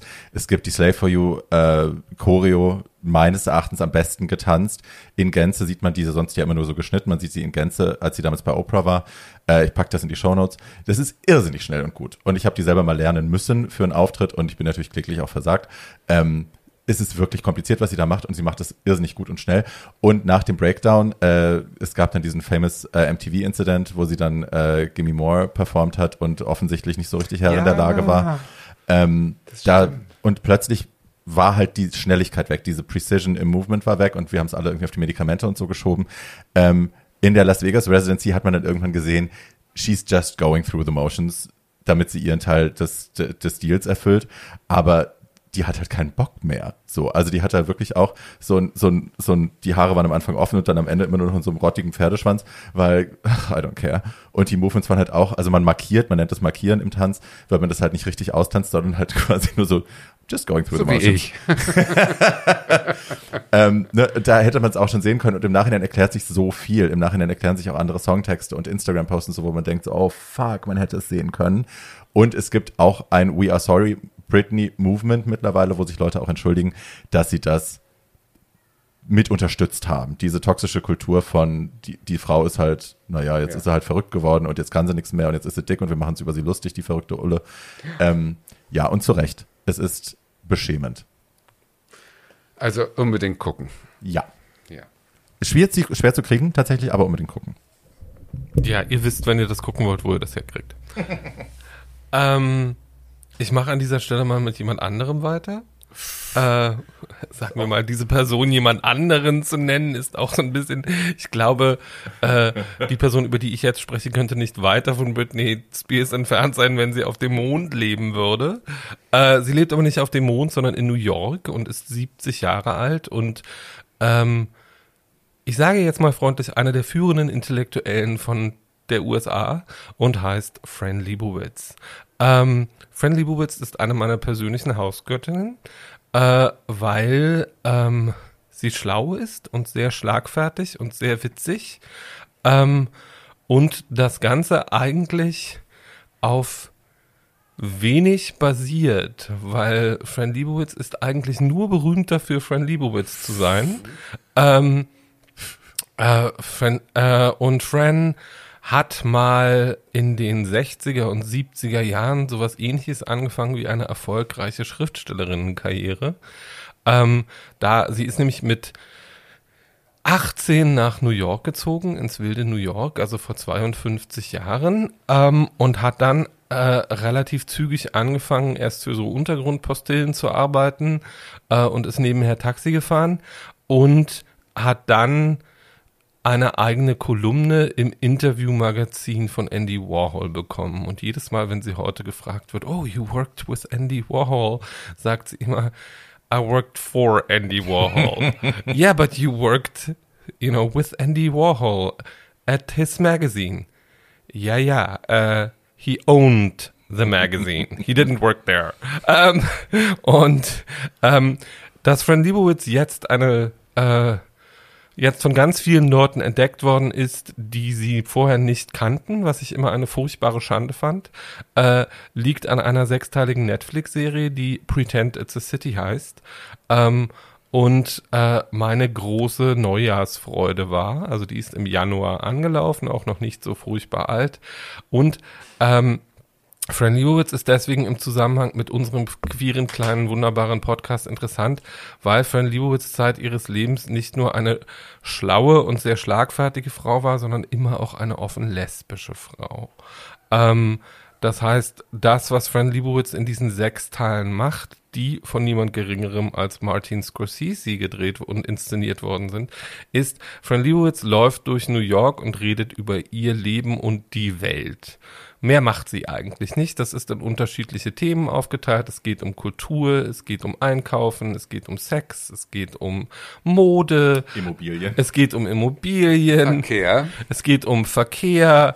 Ähm, und ähm, also Fran ist das, was man auf gut Englisch ein Curmudgeon nennt oder auf gut Deutsch äh, würde man dieses Wort mit jemandem, der sich immer und überall über alles beschwert, ähm, inszenieren. Sie tut das aber auf eine Art und Weise, ähm, dass man ihr das nicht übel nehmen kann. Äh, Barbie ist vielleicht anderer Meinung, aber dazu kommen wir gleich. Ähm, ich finde, ähm, Frau Liebowitz ist gerade, weil sie so ähm, world weary ist ähm, und weil sie vor, ich muss jetzt kurz nachrechnen, 40 Jahren das letzte Buch veröffentlicht hat. Das war 1981. Sie hat zwei wunderbare Essaysammlungen geschrieben, die aber eigentlich auch nichts weiter waren als Sammlungen ihrer vorher geschriebenen Kolumnen. Ähm, ähm, und äh, seitdem arbeitet sie, so sagt sie jedenfalls, an einem Roman, wie gesagt, seit 40 Jahren. ähm, ähm, und hat zwischendurch ein entzückendes Kinderbuch äh, geschrieben, in dem Pandas Ki Pizza essen. Ähm, und äh, ansonsten hat sie viel für Vanity Fair geschrieben, war bis zu ihrem Tod die beste Freundin von Toni Morrison, war mit der auch in Schweden bei der Nobelpreisverleihung und ist aber ein Medienstar, weil sie seit 50 Jahren inzwischen in jeder Talkshow der USA schlaue Sachen zu Politik und Kultur zu sagen hat. Ähm, und äh, ist ansonsten eine viel und gut bezahlte öffentliche Rednerin. Ähm, das Vorprojekt zu dieser sechsteiligen Serie war 2010 die erste Doku, die Martin Scorsese über sie gedreht hat, die hieß Public Speaking und das ist eigentlich ihr Beruf. Also Fran hält Volksreden. Das tut sie auch in diesen sechs Teilen dieser Serie ähm, und Barbie findet das nicht cool. Ich finde das sehr cool. Barbie, warum findest du das nicht cool? Es stimmt so nicht, dass ich es nicht cool finde. Ich habe äh, also A muss ich zu meiner Schmach, zu meiner absoluten Schmach gestehen, dass ich nicht auf dem Zettel hatte, dass Fran Lebowitz und Annie Lebowitz zwei verschiedene Leute sind. Oh, ja, Gott! Ja, ja. Das ist schon mal gut. Very that. Ähm, aber ja, ich stehe ja auch gerne zu meinen Na, beide sind Lesben. Also So, hi. Ähm, das hatte ich nicht auf dem Zettel und dann habe ich angefangen, diese Serie zu schauen und war dann auch sehr schnell dabei und dachte, ach nee, das ist tatsächlich sehr unterhaltsam. Und ich habe mich in vielem wiedererkannt, was sie sagt. Und ähm, viele Dinge, die sie sagt, sage ich tatsächlich auch. Also es gibt einen, einen Moment, wo sie äh, sich darüber aufregt, wie Leute laufen und Touristen laufen in Großstädten und dass sie ständig im Weg stehen und so. Und äh, im Supermarkt einfach nicht nur die Touristen, sondern auch alle anderen eben immer irgendwie denken, sie sind da alleine. So. Und dann sie sagt dann, sie sagt dann, ach, und dann sage ich zu der, äh, die steht mir wieder im Weg, und dann sage ich, oh mein Gott, ist es, ist es nicht shocking, dass du hier nicht alleine bist? And I say the very same thing. Also ich habe tatsächlich zwei Tage vor im Supermarkt zu der Frau gesagt, ist es nicht schockierend, dass wir nicht allein, dass sie nicht alleine hier sind, dass es hier noch andere Leute gibt, die hier durch müssen. Und die war sehr sauer. Also ja, ich habe mich da sehr wiedererkannt, aber ähm, also A finde ich die Annahme, dass es, dass es einem zusteht, zu allem und jedem eine Meinung zu haben. Ich meine, hi, da sind wir auch nicht anders, aber dass, dass man dann dafür bezahlt wird, darüber sechs Stunden lang zu reden, ist, finde ich halt so ein bisschen ermüdend. Ähm, und es gibt einen kleinen Moment in der Doku, wo es äh, um Weiblichkeit geht und um die Behauptung, Frau zu sein. Und dann sagt sie in so einem Nebensatz, naja, heute reicht es ja zu behaupten, eine Frau zu sein. Und dann muss man das, da darf man nichts mehr dazu sagen und so. Und das war für mich so ein bisschen turfy. Also es war so ein bisschen, ähm, ne, dieses Trans-Exclusionary Radical Feminist Movement, äh, dem auch Jackie Rowling angehört, äh, das eben Transfrauen nicht als Frauen ansieht. Und dann habe ich mal recherchiert und habe dann auch gefunden, dass es eben eine Doku gab über äh, Candy Darling, mit der sie sehr befreundet war, wo sie auch schlimme Sachen gesagt hat über äh, Candy als Transfrau, dass sie eben einen kranken Fetisch, äh, äh, der sich mit Weiblichkeit äh, obsessiv beschäftigt hat und eben nicht eine Frau ist. Ähm, diese Dinge hat sie gesagt, da gibt es mehrere äh, Quellen zu, man kann diesen Film auch nach wie vor gucken. Und das war dann der Punkt, wo ich ausgeschaltet habe, wo ich gedacht habe, nö, das gucke ich jetzt nicht weiter. Also, ich kann zu diesem, äh, zu dem, also erstmal, Friendly Woods ist keine Turf. Äh, Friendly Woods äh, war schon mit äh, Transfrauen und Transmännern befreundet, als wir alle noch in die Windeln geschissen haben. Ähm, und ähm, ich, wie bei vielen anderen Menschen, ähm, mache ich es mir in diesem Fall zu eigen, Leuten nach ihren nach dem zu beurteilen, was sie tun, nicht nach dem, was sie sagen. Und Entschuldigung, Fran Liebowitz äh, hat seit 40 Jahren äh, gelernt, dass wenn sie in der Öffentlichkeit den Mund aufmacht, das unterhaltsam sein soll und sie auf der Suche nach Zu Zustimmung ist. Ähm, und hat sich, weil sie einfach 70 ist, ähm, in den letzten Jahren auch stellenweise so ein bisschen verrannt. Also sie ist zum Beispiel äh, am Wahlabend, äh, an dem Trump amerikanischer Präsident geworden ist, an dem Tag ist sie durch New York gelaufen und hat allen Leuten erzählt, wie sehr sie sich darüber freut, dass Hillary bald Präsidentin sein wird und war der festen Überzeugung, das ist so. Ähm, sie war dann abends auf einer Party mit, ein, mit äh, vielen Befre so äh, um, auf einer Party und hat die, die ganze Zeit in der Küche gestanden und geschwatzt und gegessen, weil sie sowieso der festen Überzeugung war zu wissen, wie das Ganze ausgeht, weil sie ja immer recht hat. und ähm, dann dann hat ihr bester Freund ist irgendwann in die Küche gekommen und hat zu ihr gesagt, I need to go home, I need to go home and take drugs. Ähm, und dann hat sie zu ihm gesagt, entschuldige bitte Schätzchen, du bist 70 Jahre alt, warum willst du denn jetzt nach Hause gehen und Drogen nehmen? Und dann hat er zu ihr gesagt, ich halte das alles nicht aus. Und das war der Moment, wo sie begriffen hat, dass das wohl anders laufen wird, als sie sich das vorgestellt hat. Ähm, sie hat außerdem zum MeToo-Movement gesagt, aber sehr stolz und sehr angerührt, dass sie sich nie hätte vorstellen können, dass ich die, dass ich das, womit sie ihr Leben lang kämpft, nämlich die Blicke von Männern äh, und die Verhaltensweisen gegenüber Frauen von Männern innerhalb von ein paar Jahren irgendwie ändern könnte.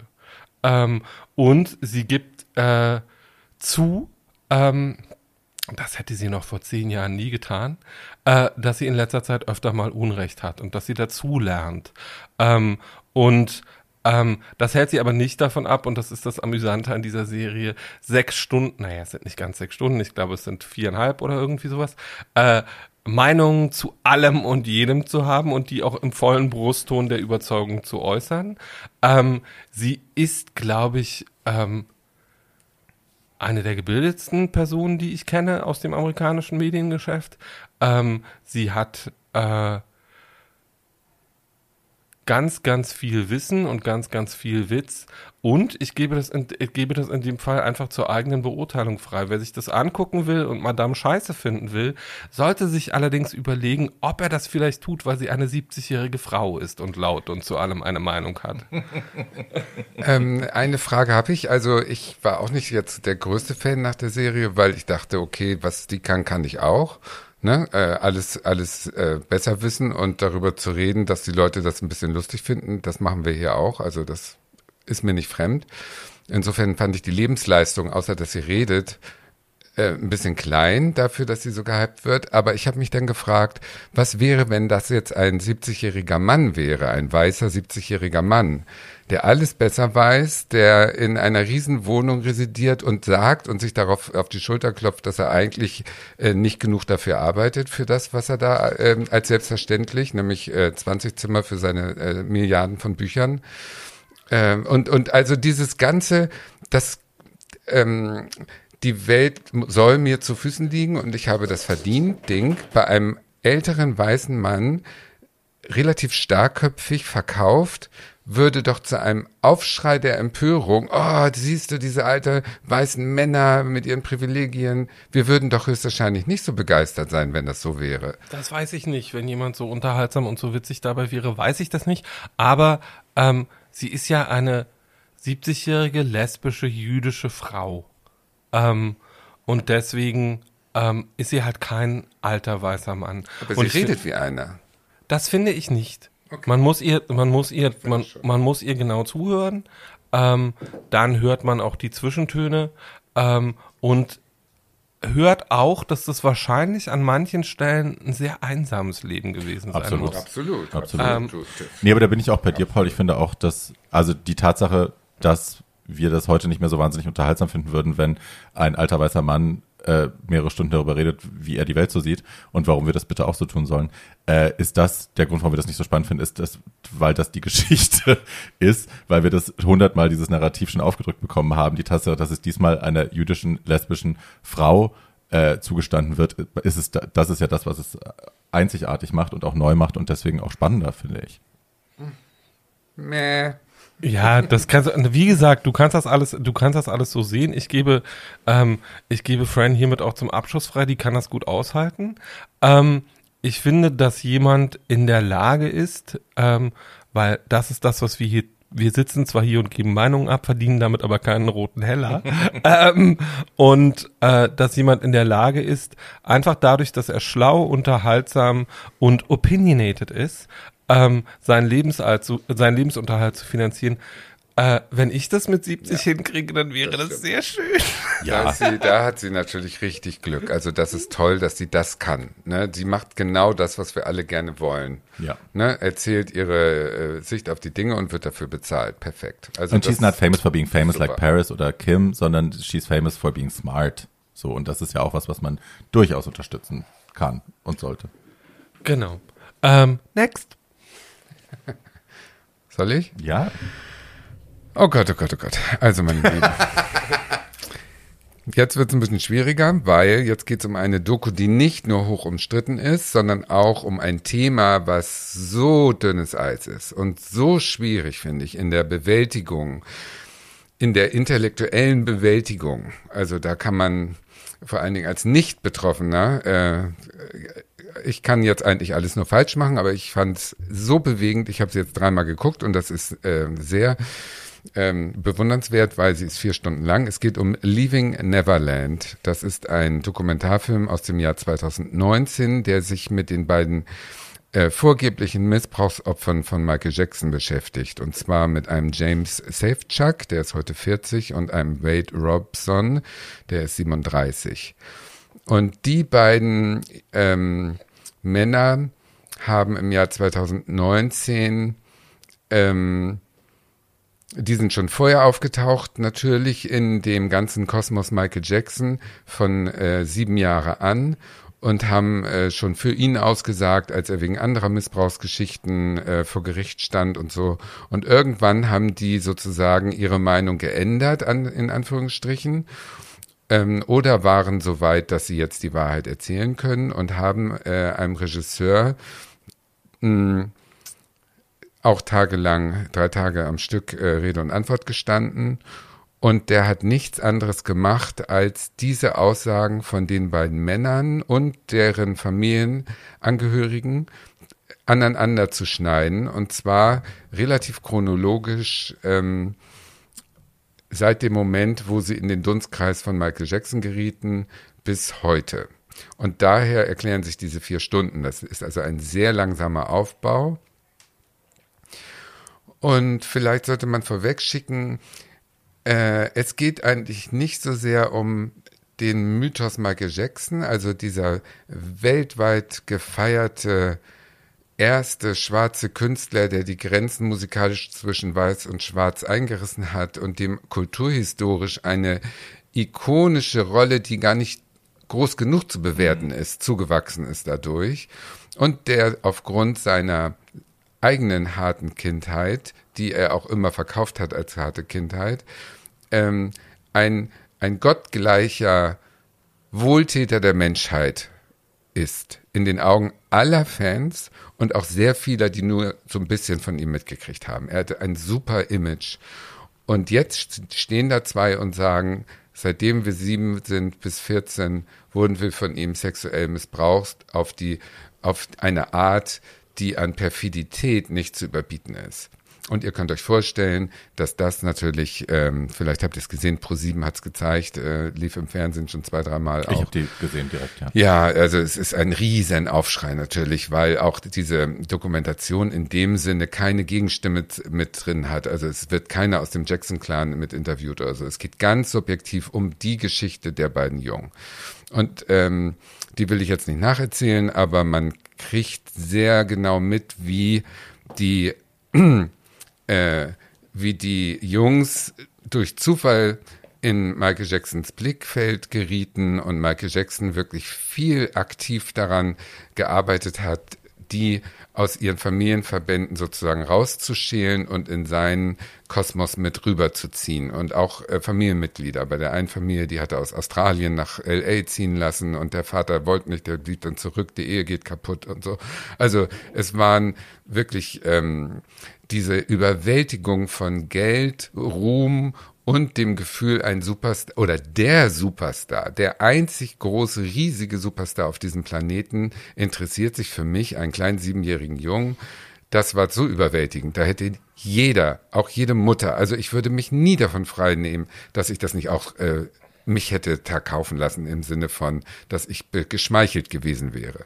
Und äh, der Vorgang heißt worum es eigentlich in diesen ganzen vier Stunden geht, Grooming.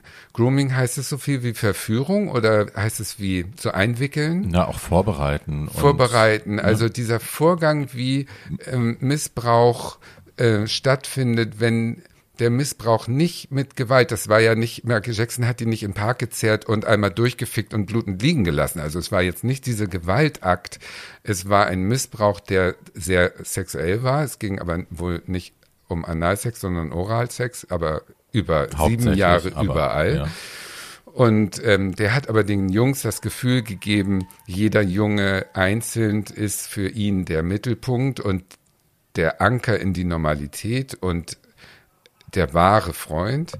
Und ähm, hat denen das Gefühl gegeben, dass zu dieser Liebe, die, die Michael Jackson für dieses Kind empfindet und das Kind natürlich auch sofort für Michael Jackson, mhm dass dazu die Körperlichkeit einfach gehört, dass das der Ausdruck dieser Liebe ist und äh, dass die Welt schlecht ist, weil sie das nicht mag und deswegen darf man das nicht verraten. Und so hat er die eingewickelt wie eine Spinne in so ein Kokon, dass die also wirklich über die ganzen Jahre sich auserwählt fühlten und alles, alles mitgemacht haben. Er hat sogar sie, äh, den einen geheiratet. Es gibt winzige Ringe, die der hat, so ein Hochzeitsring mit Diamanten, der ist so klein, der passt ihm gar nicht über den Finger.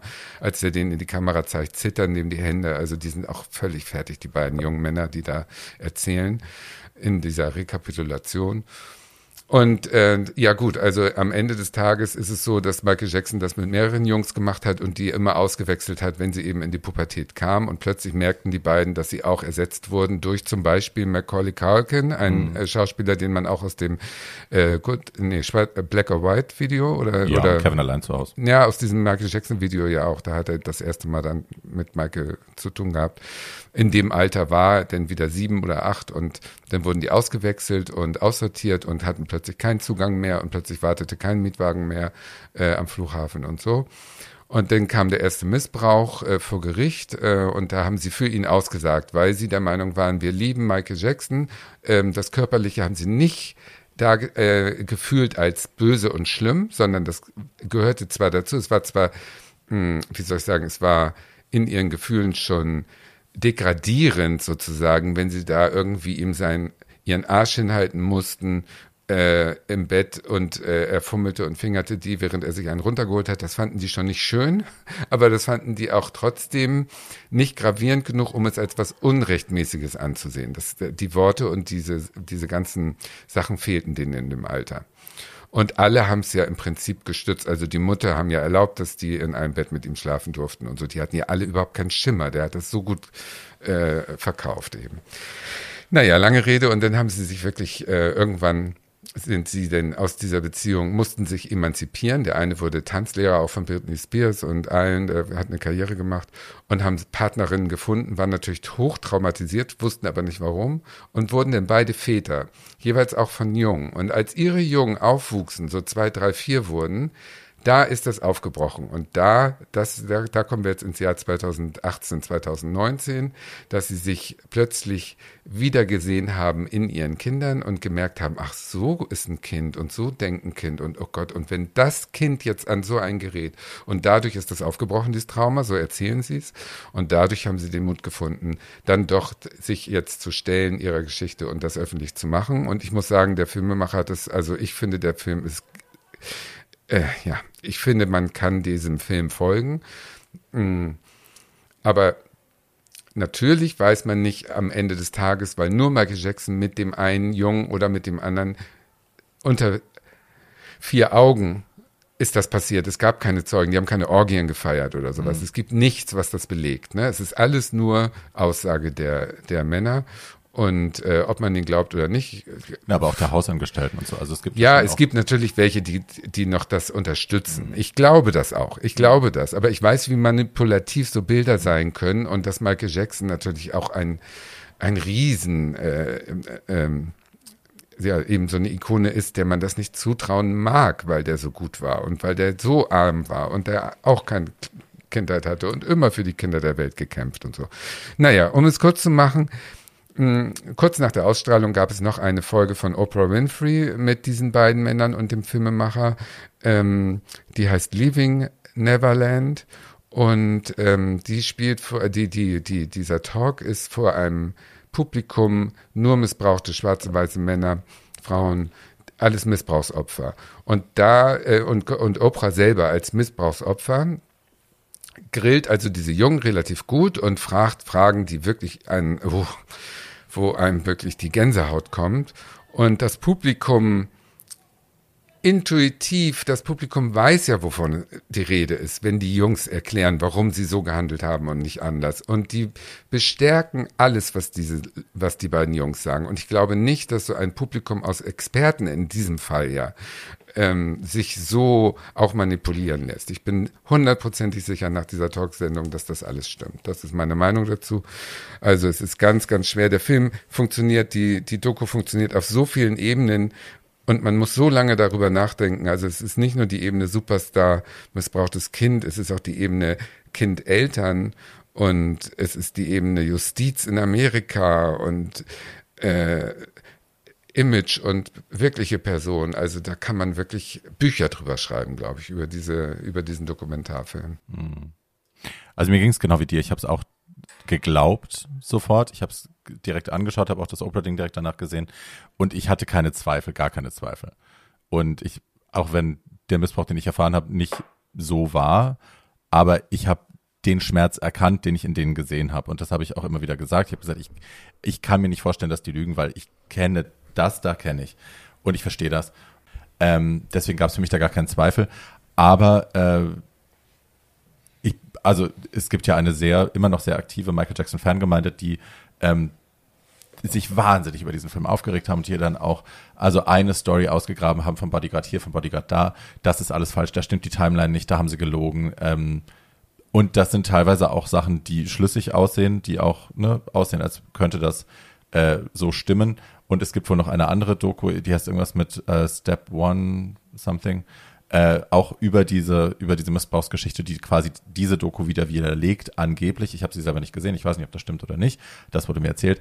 Ähm, wir können das hier ja nicht verbriefen, aber mein Gefühl war genau deins. Mein Gefühl war auch, ja, das sind zwei von mehreren anderen Missbrauchsopfern und ich glaube, diese Geschichten und ähm, ne, auch dieses ständige Out-of-Court-Zetteln und so, der hat ja Leute dann auch bezahlt, damit sie die Fresse halten, damit die den Fall liegen lassen und so. Ähm, ja, ich glaub's. Ja, also ich ähm, habe die Doku seinerzeit auch sofort, als sie raus war, gesehen. Ähm, ich habe die Oprah-Sendung nie gesehen, ähm, kann dazu also nichts sagen, kann aber sagen, ähm, dass der Film aus journalistischer Sicht handwerklich sehr sauber ist, ähm, außer dass er natürlich die Gegenseite ähm, nicht erzählt. Also die Familie Jackson äh, kommt nicht zu Wort. Michael war da schon tot, konnte sich also nicht mehr äußern. Ähm, ich habe mich beim Schauen der Dokumentation die ganze Zeit über diese Eltern aufgeregt mhm. und gedacht irgendwie so, wie bitte? Irgendwie, es ist mir doch egal, äh, wer das ist und bla. Äh, habe außerdem den wahrscheinlich Nachteil bei der Betrachtung der Figur Michael Jackson, dass ich Michael Jackson immer unheimlich fand. Also, ähm, und auch keinen brillanten Musiker. Ich bin kein Freund des Thriller-Albums, ich bin kein Freund von Bad. Ich finde, äh, die letzte gute Platte, die der gemacht hat, ist Off the Wall und das war 1979. Ähm, und, das, und der Rest danach waren überproduzierte komische Sachen, fand ich immer. Ähm, und ähm, ich habe halt diesen, ich kann verstehen, dass man einen Mythos anguckt und nicht in Frage stellen will und kann auch verstehen, dass das Leuten mit Herrn Jackson, die ihn lieben, heute noch so geht. Fakt ist, hinter jedem Star, wir haben das eben bei Britney schon diskutiert, steht ein Mensch. Ähm, und wenn das ein normaler Mensch wäre, also wenn der kein Popstar wäre und nicht durch 500 Medienfilter gegossen worden ist, bevor der bei einem aufschlägt und man sich die reinen Fakten dieses Lebens anguckt oder auch nur dieses Gesicht, wenn man mal das Gesicht von Michael Jackson 1978 neben das Gesicht von Michael Jackson 1998 hält, meine Grundreaktion, und das hat vielleicht einfach mehr mit mir als Mensch zu tun, war immer, what the fuck happened to you? Hm. Ähm, und ich fand das immer grauenvoll. Ähm, und habe ihn immer angeguckt und alles an diesem Gesicht, so, äh, also der sah ja zum Schluss nicht mal aus wie der Mann mit der eisernen Maske, sondern der sah einfach überhaupt nicht mehr wirklich aus wie ein Mensch, hm. fand ich. Ähm, und ähm, meine Frage ist dann immer, warum macht man sowas? Warum verändert man sich so? Was ist das Bedürfnis? Was ist der Wunsch dahinter? Warum will man unbedingt ein anderer sein? Was will man da eigentlich nicht sein, was da aber eigentlich vorhanden ist? Und ähm, dann äh, zusätzlich zu denken, das ist jemand, der seit seinem sie wahrscheinlich sechsten oder siebten Lebensjahr nicht mehr in der Realität gelebt hat, mhm. sondern der war, seit er fünf war, äh, ein Weltstar und berühmt und wurde ständig betrachtet und ständig beobachtet und hatte immer Geld und ähm, dann ähm, ich kann mir zu dem, was zwischen ihm und diesen Jungen stattgefunden hat, keine Meinung bilden. Ich glaube das, was diese Jungen sagen, ganz einfach, weil es mir da so ging wie Barbie. Nämlich, ich habe die angeguckt und gedacht, irgendwie nicht von mir selbst, aber I know people like that. Hm. So, ich, ich kenne das. Ich kenne diese, ich kenne auch diese, dass man so, äh, dass man von einem Traumaopfer übrigens erwartet, dass es irgendwie Zeitabläufe anständig auf die ja, Reihe kriegt ja. Aus, aus Sachen, die irgendwie 20 Jahre her sind und wo diese Person irgendwie 10 oder 11 war, ist einfach nur absurd. Ähm, und äh, dann mir, mir so nach dieser, und mein Grundargument ist, die haben davon nichts. Die haben damit kein Geld verdient, die haben sich damit, die haben sich dadurch einmal durch eine weltweite Medienmaschine schleifen lassen müssen. Ähm, die hatten, die haben nichts davon. Die haben danach auch keine Bücher geschrieben oder mhm. irgendwelche Medienverträge gehabt oder irgendwie sowas, sondern es gab nur diesen Film und es gab diese Sendung mit Oprah und ansonsten haben diese beiden Männer davon nichts gehabt.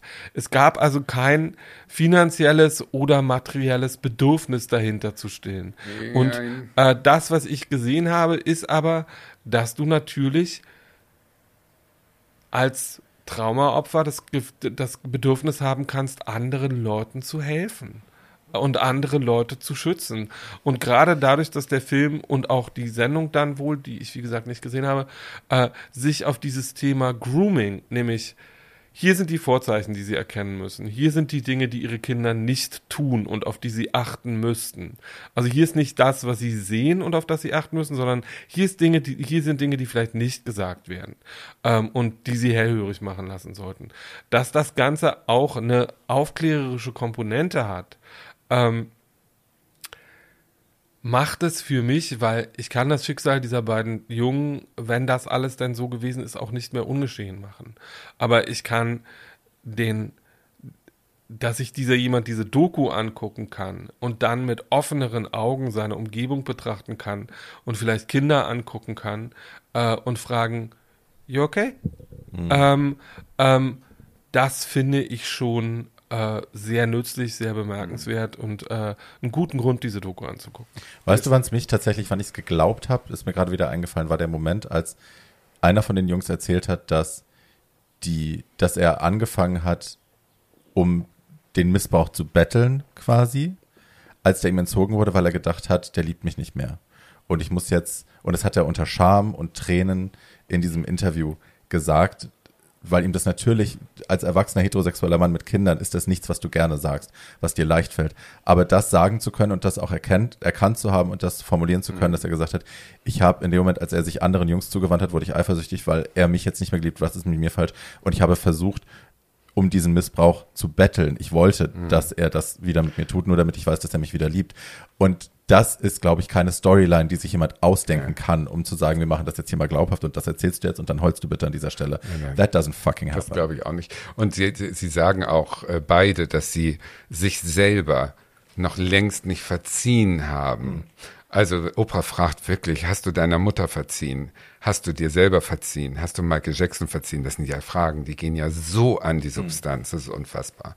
Aber ich wollte noch ganz kurz zu Paul sagen, ja gut, also Michael Jackson, ich war, ich fand ihn toll, immer toll, gruselig toll, aber ich habe das Gruselige verstanden, weil ich diese Kindheitslegende geglaubt habe, vom ähm, ausgebeuteten Kind, vom Vater geschlagen. Ich dachte immer, klar ist der schwul, also das war für mich ganz klar, dass der schwul war und dass der die, die Kindheit rekapitulieren will und sich deswegen mit Kindern umgibt. Ich hätte nie gedacht, dass der äh, den Kindern den Finger in den Popo steckt. Also auf die Idee wäre ich gar nicht gekommen, aber ähm, ja, ich glaube es jetzt inzwischen der hat ja auch Lisa Maria Presley nicht geheiratet, weil er mit der vögeln wollte, sondern weil es die Tochter des Kings war. Und weil, und er, weil, den das, weil er den Elvis-Katalog Ja, so.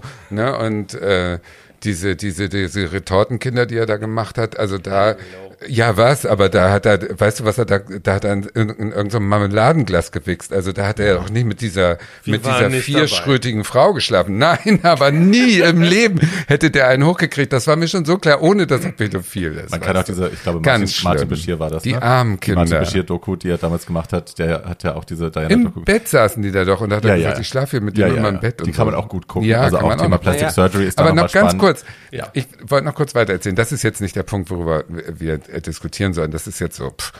Aber diese Jungs, die, der eine von denen, der klagt natürlich gegen den Estate, also gegen die äh, Erben von Michael Jackson, in Millionen, Millionen Höhe. Und da fragt Oprah auch, ja, wieso willst du jetzt noch eine schnelle Mark daraus machen aus deinem Unglück? Und da sagt er, nein, nein, äh, es geht mir überhaupt nicht um das Geld für mich, aber es geht mir darum, dass ich jetzt durch diesen Film und durch das, was ich jetzt angestoßen habe, äh, anderen helfen kann, indem ich die Welle am Laufen halte und indem ich das ganze Geld, was ich vielleicht dadurch erstreite, in den Kampf gegen Missbrauch und gegen Grooming stecken werde. Und das ist, das kann man glauben oder nicht, aber es kommt mir so vor, als ob man es glauben könnte, weil, wie gesagt, ähm, sie, sie erzählen es so, dass man der Meinung ist, dass es stimmen.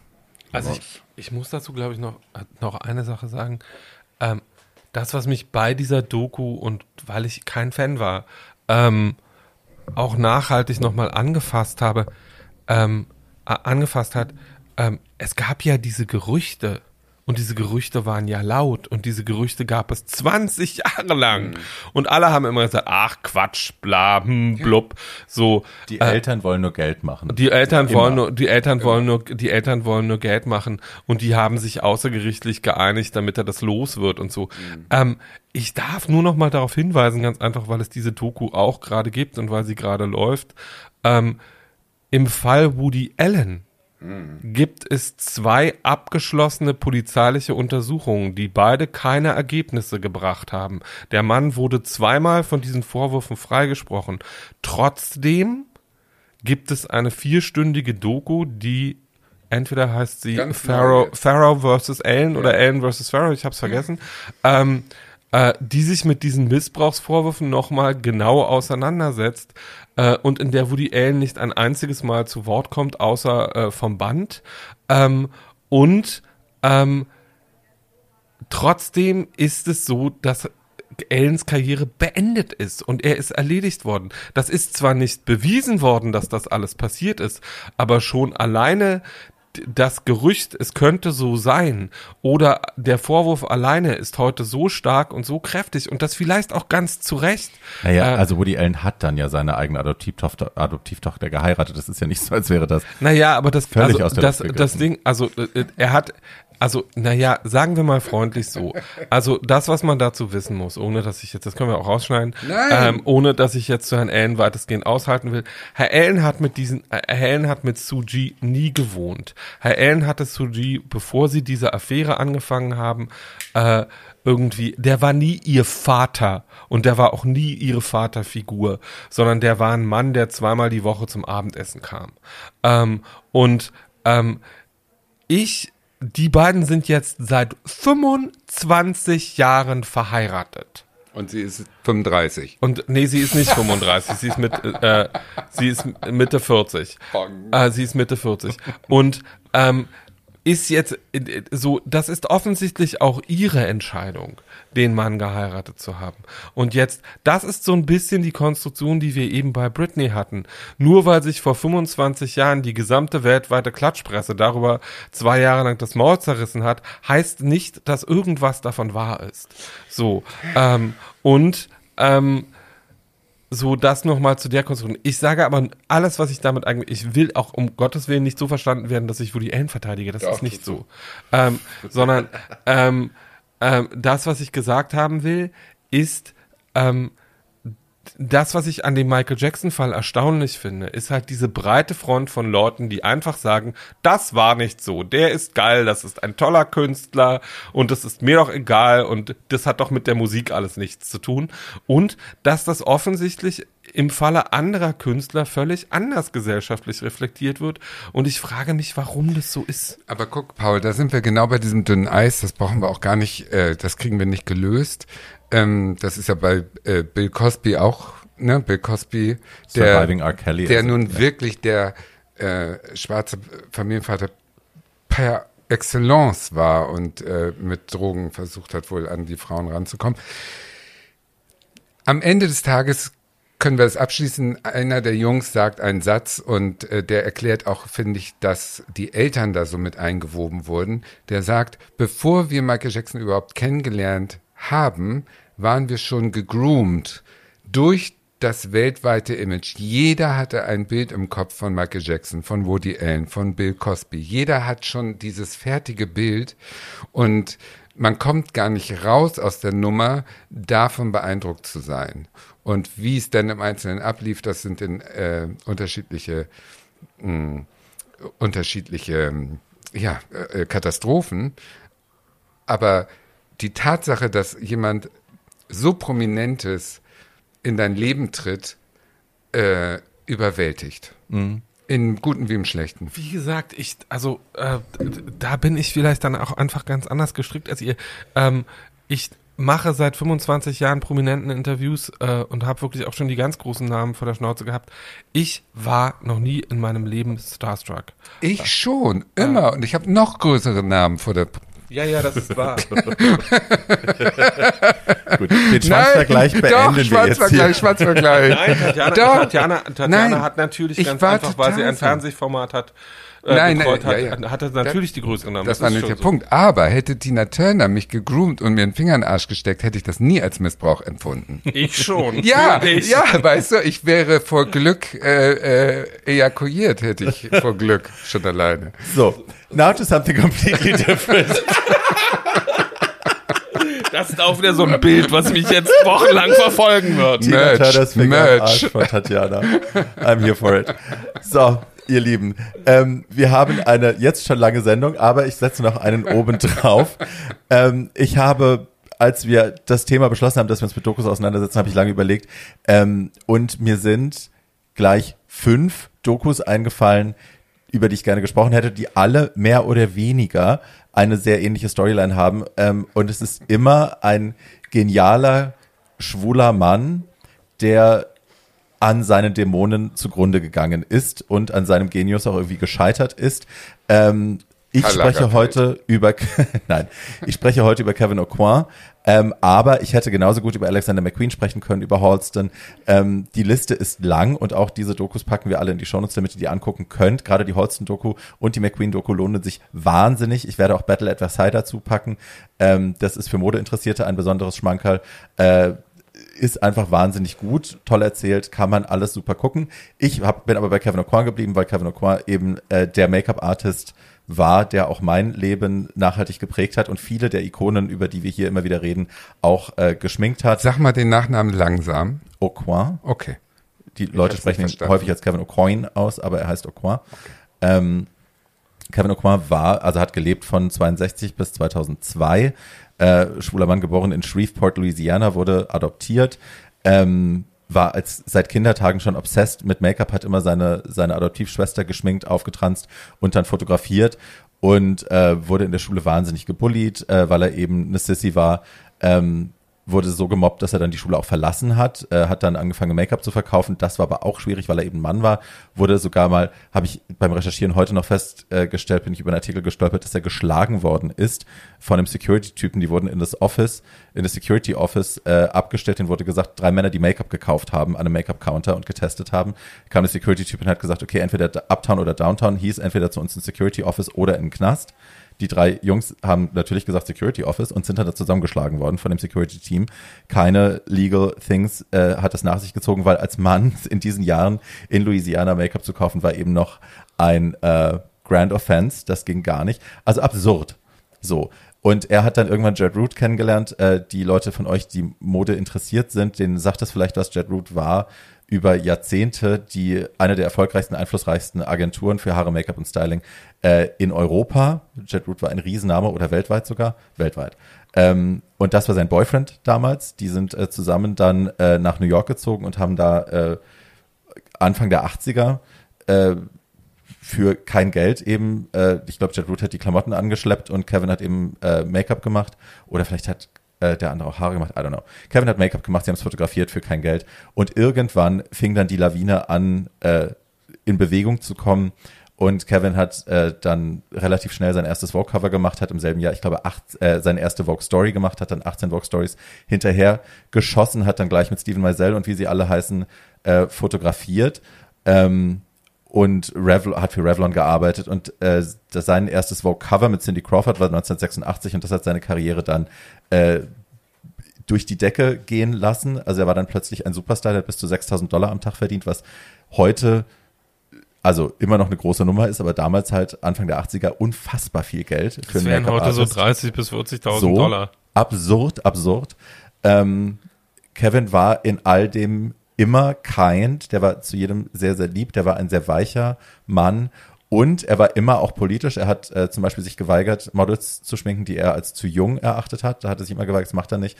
Ähm, er hatte immer auch eine Message, die er immer auch nach draußen getragen hat. Ähm, und äh, 1983 hat äh, Revlon ihn dann als äh, Creative Director dazu gezogen für eine Make-up-Linie, die nannte sich Ultima 2. Ähm, das war die erste inklusive Make-up-Linie, die nicht nur entweder für weiße oder für schwarze Frauen äh, Make-up produziert hat, sondern eben Skin-Tone übergreifend äh, lange, lange Jahre bevor Mac, Bobby Brown, Laura Messier, all diese anderen großen Namen angefangen haben, das auch zu tun.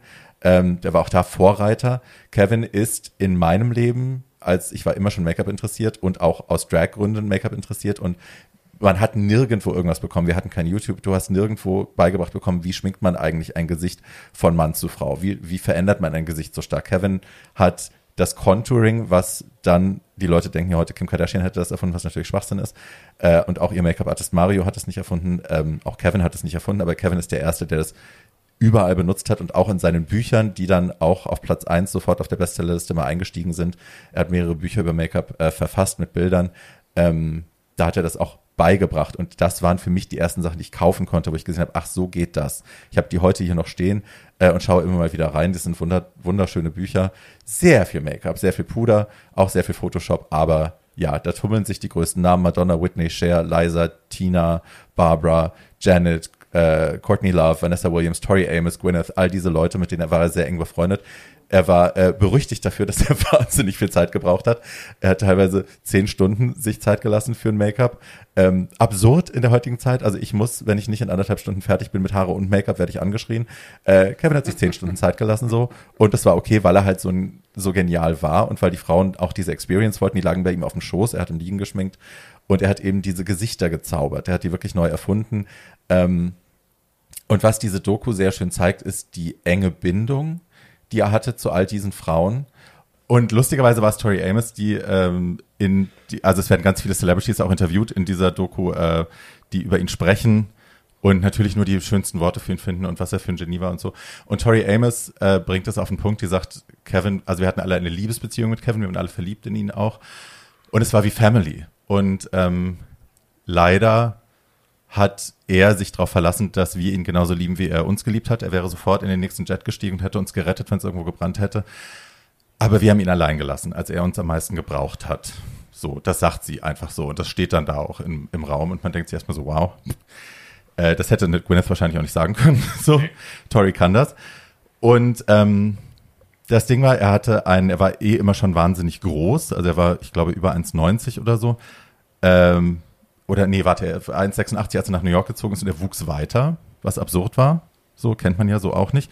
Und es war tatsächlich Cher, die ihm irgendwann gesagt hat, äh, dass er Acrom Acromegalie, heißt das, glaube ich, Acromegalie, äh, hat, nämlich, also das ist ein, dass der Körper weiter wächst aufgrund eines Tumors, eines gutartigen Tumors im Gehirn. Ähm, daraufhin hat er sich dann testen lassen. Der wurde tatsächlich auch gefunden und entfernt. Und da war er aber schon so heftig auf Schmerztabletten, weil er eben, weil der Körper das so nicht mitmachen konnte, eigentlich, dieses ständige Wachsen und auch die, die Art, wie man, wie man hängt beim Make-up machen. Wir haben alle Rückenprobleme, das ist einfach so. Ähm, und er ist von diesen Schmerztabletten nicht mehr runtergekommen. Also er hat einfach die, er hat zu viel davon genommen und über eine viel zu lange Zeit und hat sich da auch nicht reinreden lassen, hat dann auch Freunde ähm, hat Freundschaften gekündigt äh, nach Jahren und Beziehungen abgebrochen, weil die Leute äh, ihn zu sehr warnen wollten und ihm dazu sehr Einfluss genommen haben. Äh, sein letzter großer Job war eigentlich ein Share-Video. Also er hat zum Beispiel Dove l'Amore, wo, wo sie dieses riesengroße Auge mit, mit Eisen Swarovski-Steinen, äh, hat er zum Beispiel auch gemacht. Aber sein letzter Job war ein Share-Video, wo er erst zu spät kam und dann am Set zusammengebrochen ist, weil er zu verdruckt war. Äh, hatte sich selber geschminkt in der Zwischenzeit und er musste dann irgendwie mit dem Sanitäter abgeholt werden, ins Krankenhaus gebracht werden und danach wollte keiner mehr mit ihm arbeiten. Und das meinte Tori auch. Also wir haben ihn alle hängen lassen. Keiner hat sich um ihn gekümmert. Als es ihm dann schlecht ging, keiner war mehr da, keiner wollte mehr mit ihm arbeiten, keiner ist ans Telefon gegangen, wenn er angerufen hat. Und er war wahnsinnig einsam und hat sich dann noch mehr natürlich den Drogen zugewandt, hat sich dann auch weiter abgeschossen und ist tatsächlich dann auch daran gestorben. Also er ist am Tag vor seinem Tod, äh, hat ihn seine Cousine, die er adoptiert hatte dann schon, der hat, die hat bei ihm gelebt. Ähm, die hat ihn am Tag vorher regungslos gefunden und hat ihn ins Krankenhaus bringen lassen. Da war er wahnsinnig wütend auf sie, weil er, weil sie ihn nicht aufwecken konnte. war sie so alarmiert und dann war er wahnsinnig wütend auf sie, nachdem er aus dem Krankenhaus wieder raus war. Sie sagt, wie kannst du nur und mir geht's gut und bei mir ist alles fein. Ja, und am nächsten Tag war er tot. Und an einer Überdosis gestorben dann. Naja, also die Organe haben Organversagen, weil über lange Jahre eben zu viel und dann, also ja, die größere Dosis zwei Tage nacheinander war dann dafür verantwortlich, dass die Niere, glaube ich, den Geist aufgegeben hat. Also nicht direkt Überdosis, aber ja, Überdosis. Mhm. Ähm, und er hinterlässt äh, eine Make-up-Firma. Man kann heute noch Kevin Aquam Make-up kaufen. Ähm, gutes Make-up, tolles Make-up. Aber er hinterlässt halt auch diese Legacy von einem Make-up-Artist, der berühmter war teilweise mittlerweile als seine als die Leute, die er geschminkt hat. Er war wirklich ein richtiger Superstar. Er war bei Oprah, er war überall, er war bei Sex in the City, hat sich selbst gespielt bei Sex in the City, wo er Carries Make-up macht. Er war bei Will and Grace in einer Folge mit Cher. Ähm, er war wirklich eine, eine Lichtgestalt in diesem Sinne. Ähm, und abgesehen von dem irrsinnigen Talent, das er hatte und dieser wahnsinnigen Dedication zu seinem Handwerk, eben auch, wie ich schon gesagt habe, eben auch immer ein, ein, ein empathischer, herzlicher Mensch mit einer Message. Und ähm, das hat mich sehr bewegt, das auch nochmal zu sehen und ihn auch nochmal so kennenzulernen. Ähm, kann man sehr, sehr gut gucken. Es gibt mittlerweile auf Amazon einen Channel, den man abonnieren kann mit Gay Content. Äh, wenn man Amazon nicht unterstützen will, kann ich das voll verstehen, dann findet man das auch woanders. Aber in diesem Channel gibt es unter anderem RuPaul's Drag Race und äh, ganz viele andere schöne Schmankerl, die man auch da abonnieren kann und dann gucken kann. Und da gibt es auch diese Doku. Ich packe einen Link dazu in die Show Notes und kann sie euch nur wärmstens ans Herz legen. Die gucke ich. Ich gucke die auch. Das klingt toll. Mhm. So. Oh Gott, es gibt wirklich so viel Elend bei diesen Hochbegabten. Ne? Das ja. ist so schrecklich, dass die so früh gestorben sind. Also du hast ja am Anfang ein paar Namen genannt. Alles, ähm, also man freut sich doch, vielleicht freue ich mich doch ein bisschen, dass ich nicht ein internationaler Megastar geworden bin. Wir freuen uns auch. Du ne? Salieri. So ein bisschen. Ich freue mich über meine Mittelmäßigkeit. Ja. Hi. Weil dieser Druck von diesen ganzen Genies, die, die liefern müssen und müde werden und Drogen nehmen, um durchzuhalten, was für ein armes Leben das denn doch ist, obwohl dieser, ja, das ist dieser Fluch, dieser Midas-Touch, ne? Wenn du mhm. irgendwas hast, was du zu Gold verwandeln kannst, dann wird es auch irgendwann zum Fluch. Das scheint ja wirklich überall fast so zu sein. Wer kommt da heil aus der Nummer raus? Cher. Ja, Share bisher. Share. Share bisher. Ja. Aber es ist doch wirklich traurig. Also ja. das ist traurig, dass man da nicht äh, dass man denen, die so vom Glück geküsst sind von, von ihrer Begabung her, dass die nicht auch ähm, ein glückliches Leben führen können. Ja, ich glaube manchmal, dass man sagt ja, Genie und Wahnsinn liegt oft so nah beieinander und ich habe das schon auch erlebt, dass Leute, die so eine Art von Talent haben, immer halt auch so einen Fuß in der Dunkelheit haben, ähm, dass da so, ja. dass sie dadurch, glaube ich, auch viel Inspiration ziehen ja. können und viel Kreativität daher fließt. Aber die Wände zwischen gesund und nicht gesund sind halt sehr, sehr dünn. Und müssen sie wahrscheinlich auch dünn halten, damit sie das machen können, was sie machen. Aber ja, wenn das eingerissen ist, dann. Ja, und auch, äh, dass es immer wieder so ist in der Menschheitsgeschichte, dass es jetzt mhm. heutzutage reden wir über Alexander McQueen und über wen auch immer äh, von Lagerfeld bis sonst wo, die äh, gescheitert sind an ihren ja, persönlich nicht glücklich Lagerfeld waren. ist doch nicht gescheitert. Doch, der ist persönlich nicht glücklich gewesen. Persönlich nicht glücklich gewesen. Aber Lagerfeld ist, glaube ich, Lagerfeld, also hier ist ja das Ding. Man kann im Leben mehrere Ziele haben. Eins davon ist Glück. Ähm, und einige Leute, denen geht es, glaube ich, nicht um Glück in ihrem Leben. Ja, aber es wäre schön, wenn es dabei wäre. Ich meine ja nur einfach, dass eben früher war es Mozart, ne, auch mit 37 gestorben oder Michelangelo oder wer auch immer. Also die sind ja alle irgendwie unglückliche äh, äh, frühe Tode gestorben, sag ich mal. Und das scheint ja irgendwie dazu zu gehören, wie du eben sagtest, ne? Das äh, Helle bedingt auch das Dunkle. Also beides. Ich kann gar nicht glauben, dass ich noch am Leben bin. Wahnsinn, ne? Wir freuen uns jedenfalls. Wir freuen uns, dass wir, wir Mittelmaß uns, sind. Wir freuen uns über unser Mittelmaß. Wir freuen ja. uns, wenn ihr Freude gehabt habt. Wir freuen uns, äh, dass wir noch am Leben sind. Free Britney und in diesem, äh, äh, wenn ähm, äh, wenn ihr uns schreiben wollt oder wenn ihr wissen wollt, äh, wie ihr äh, Frau Spears was Gutes tun könnt äh, und wie ihr mir sagen könnt, wie ich an eine Berlinale Akkreditierung komme, um den Tina-Film zu sehen nächste Woche. Ja, all das. Dann äh, schickt ihr uns eine E-Mail an gmail.com. Äh, das Wort to ersetzt ihr bitte immer mit der Ziffer 2 und dann kriegen wir schöne Post von euch. Darauf freuen wir uns schon. Ja, yeah, vielen Dank. Auf Wiedergehört. Yeah, er hat's gesagt.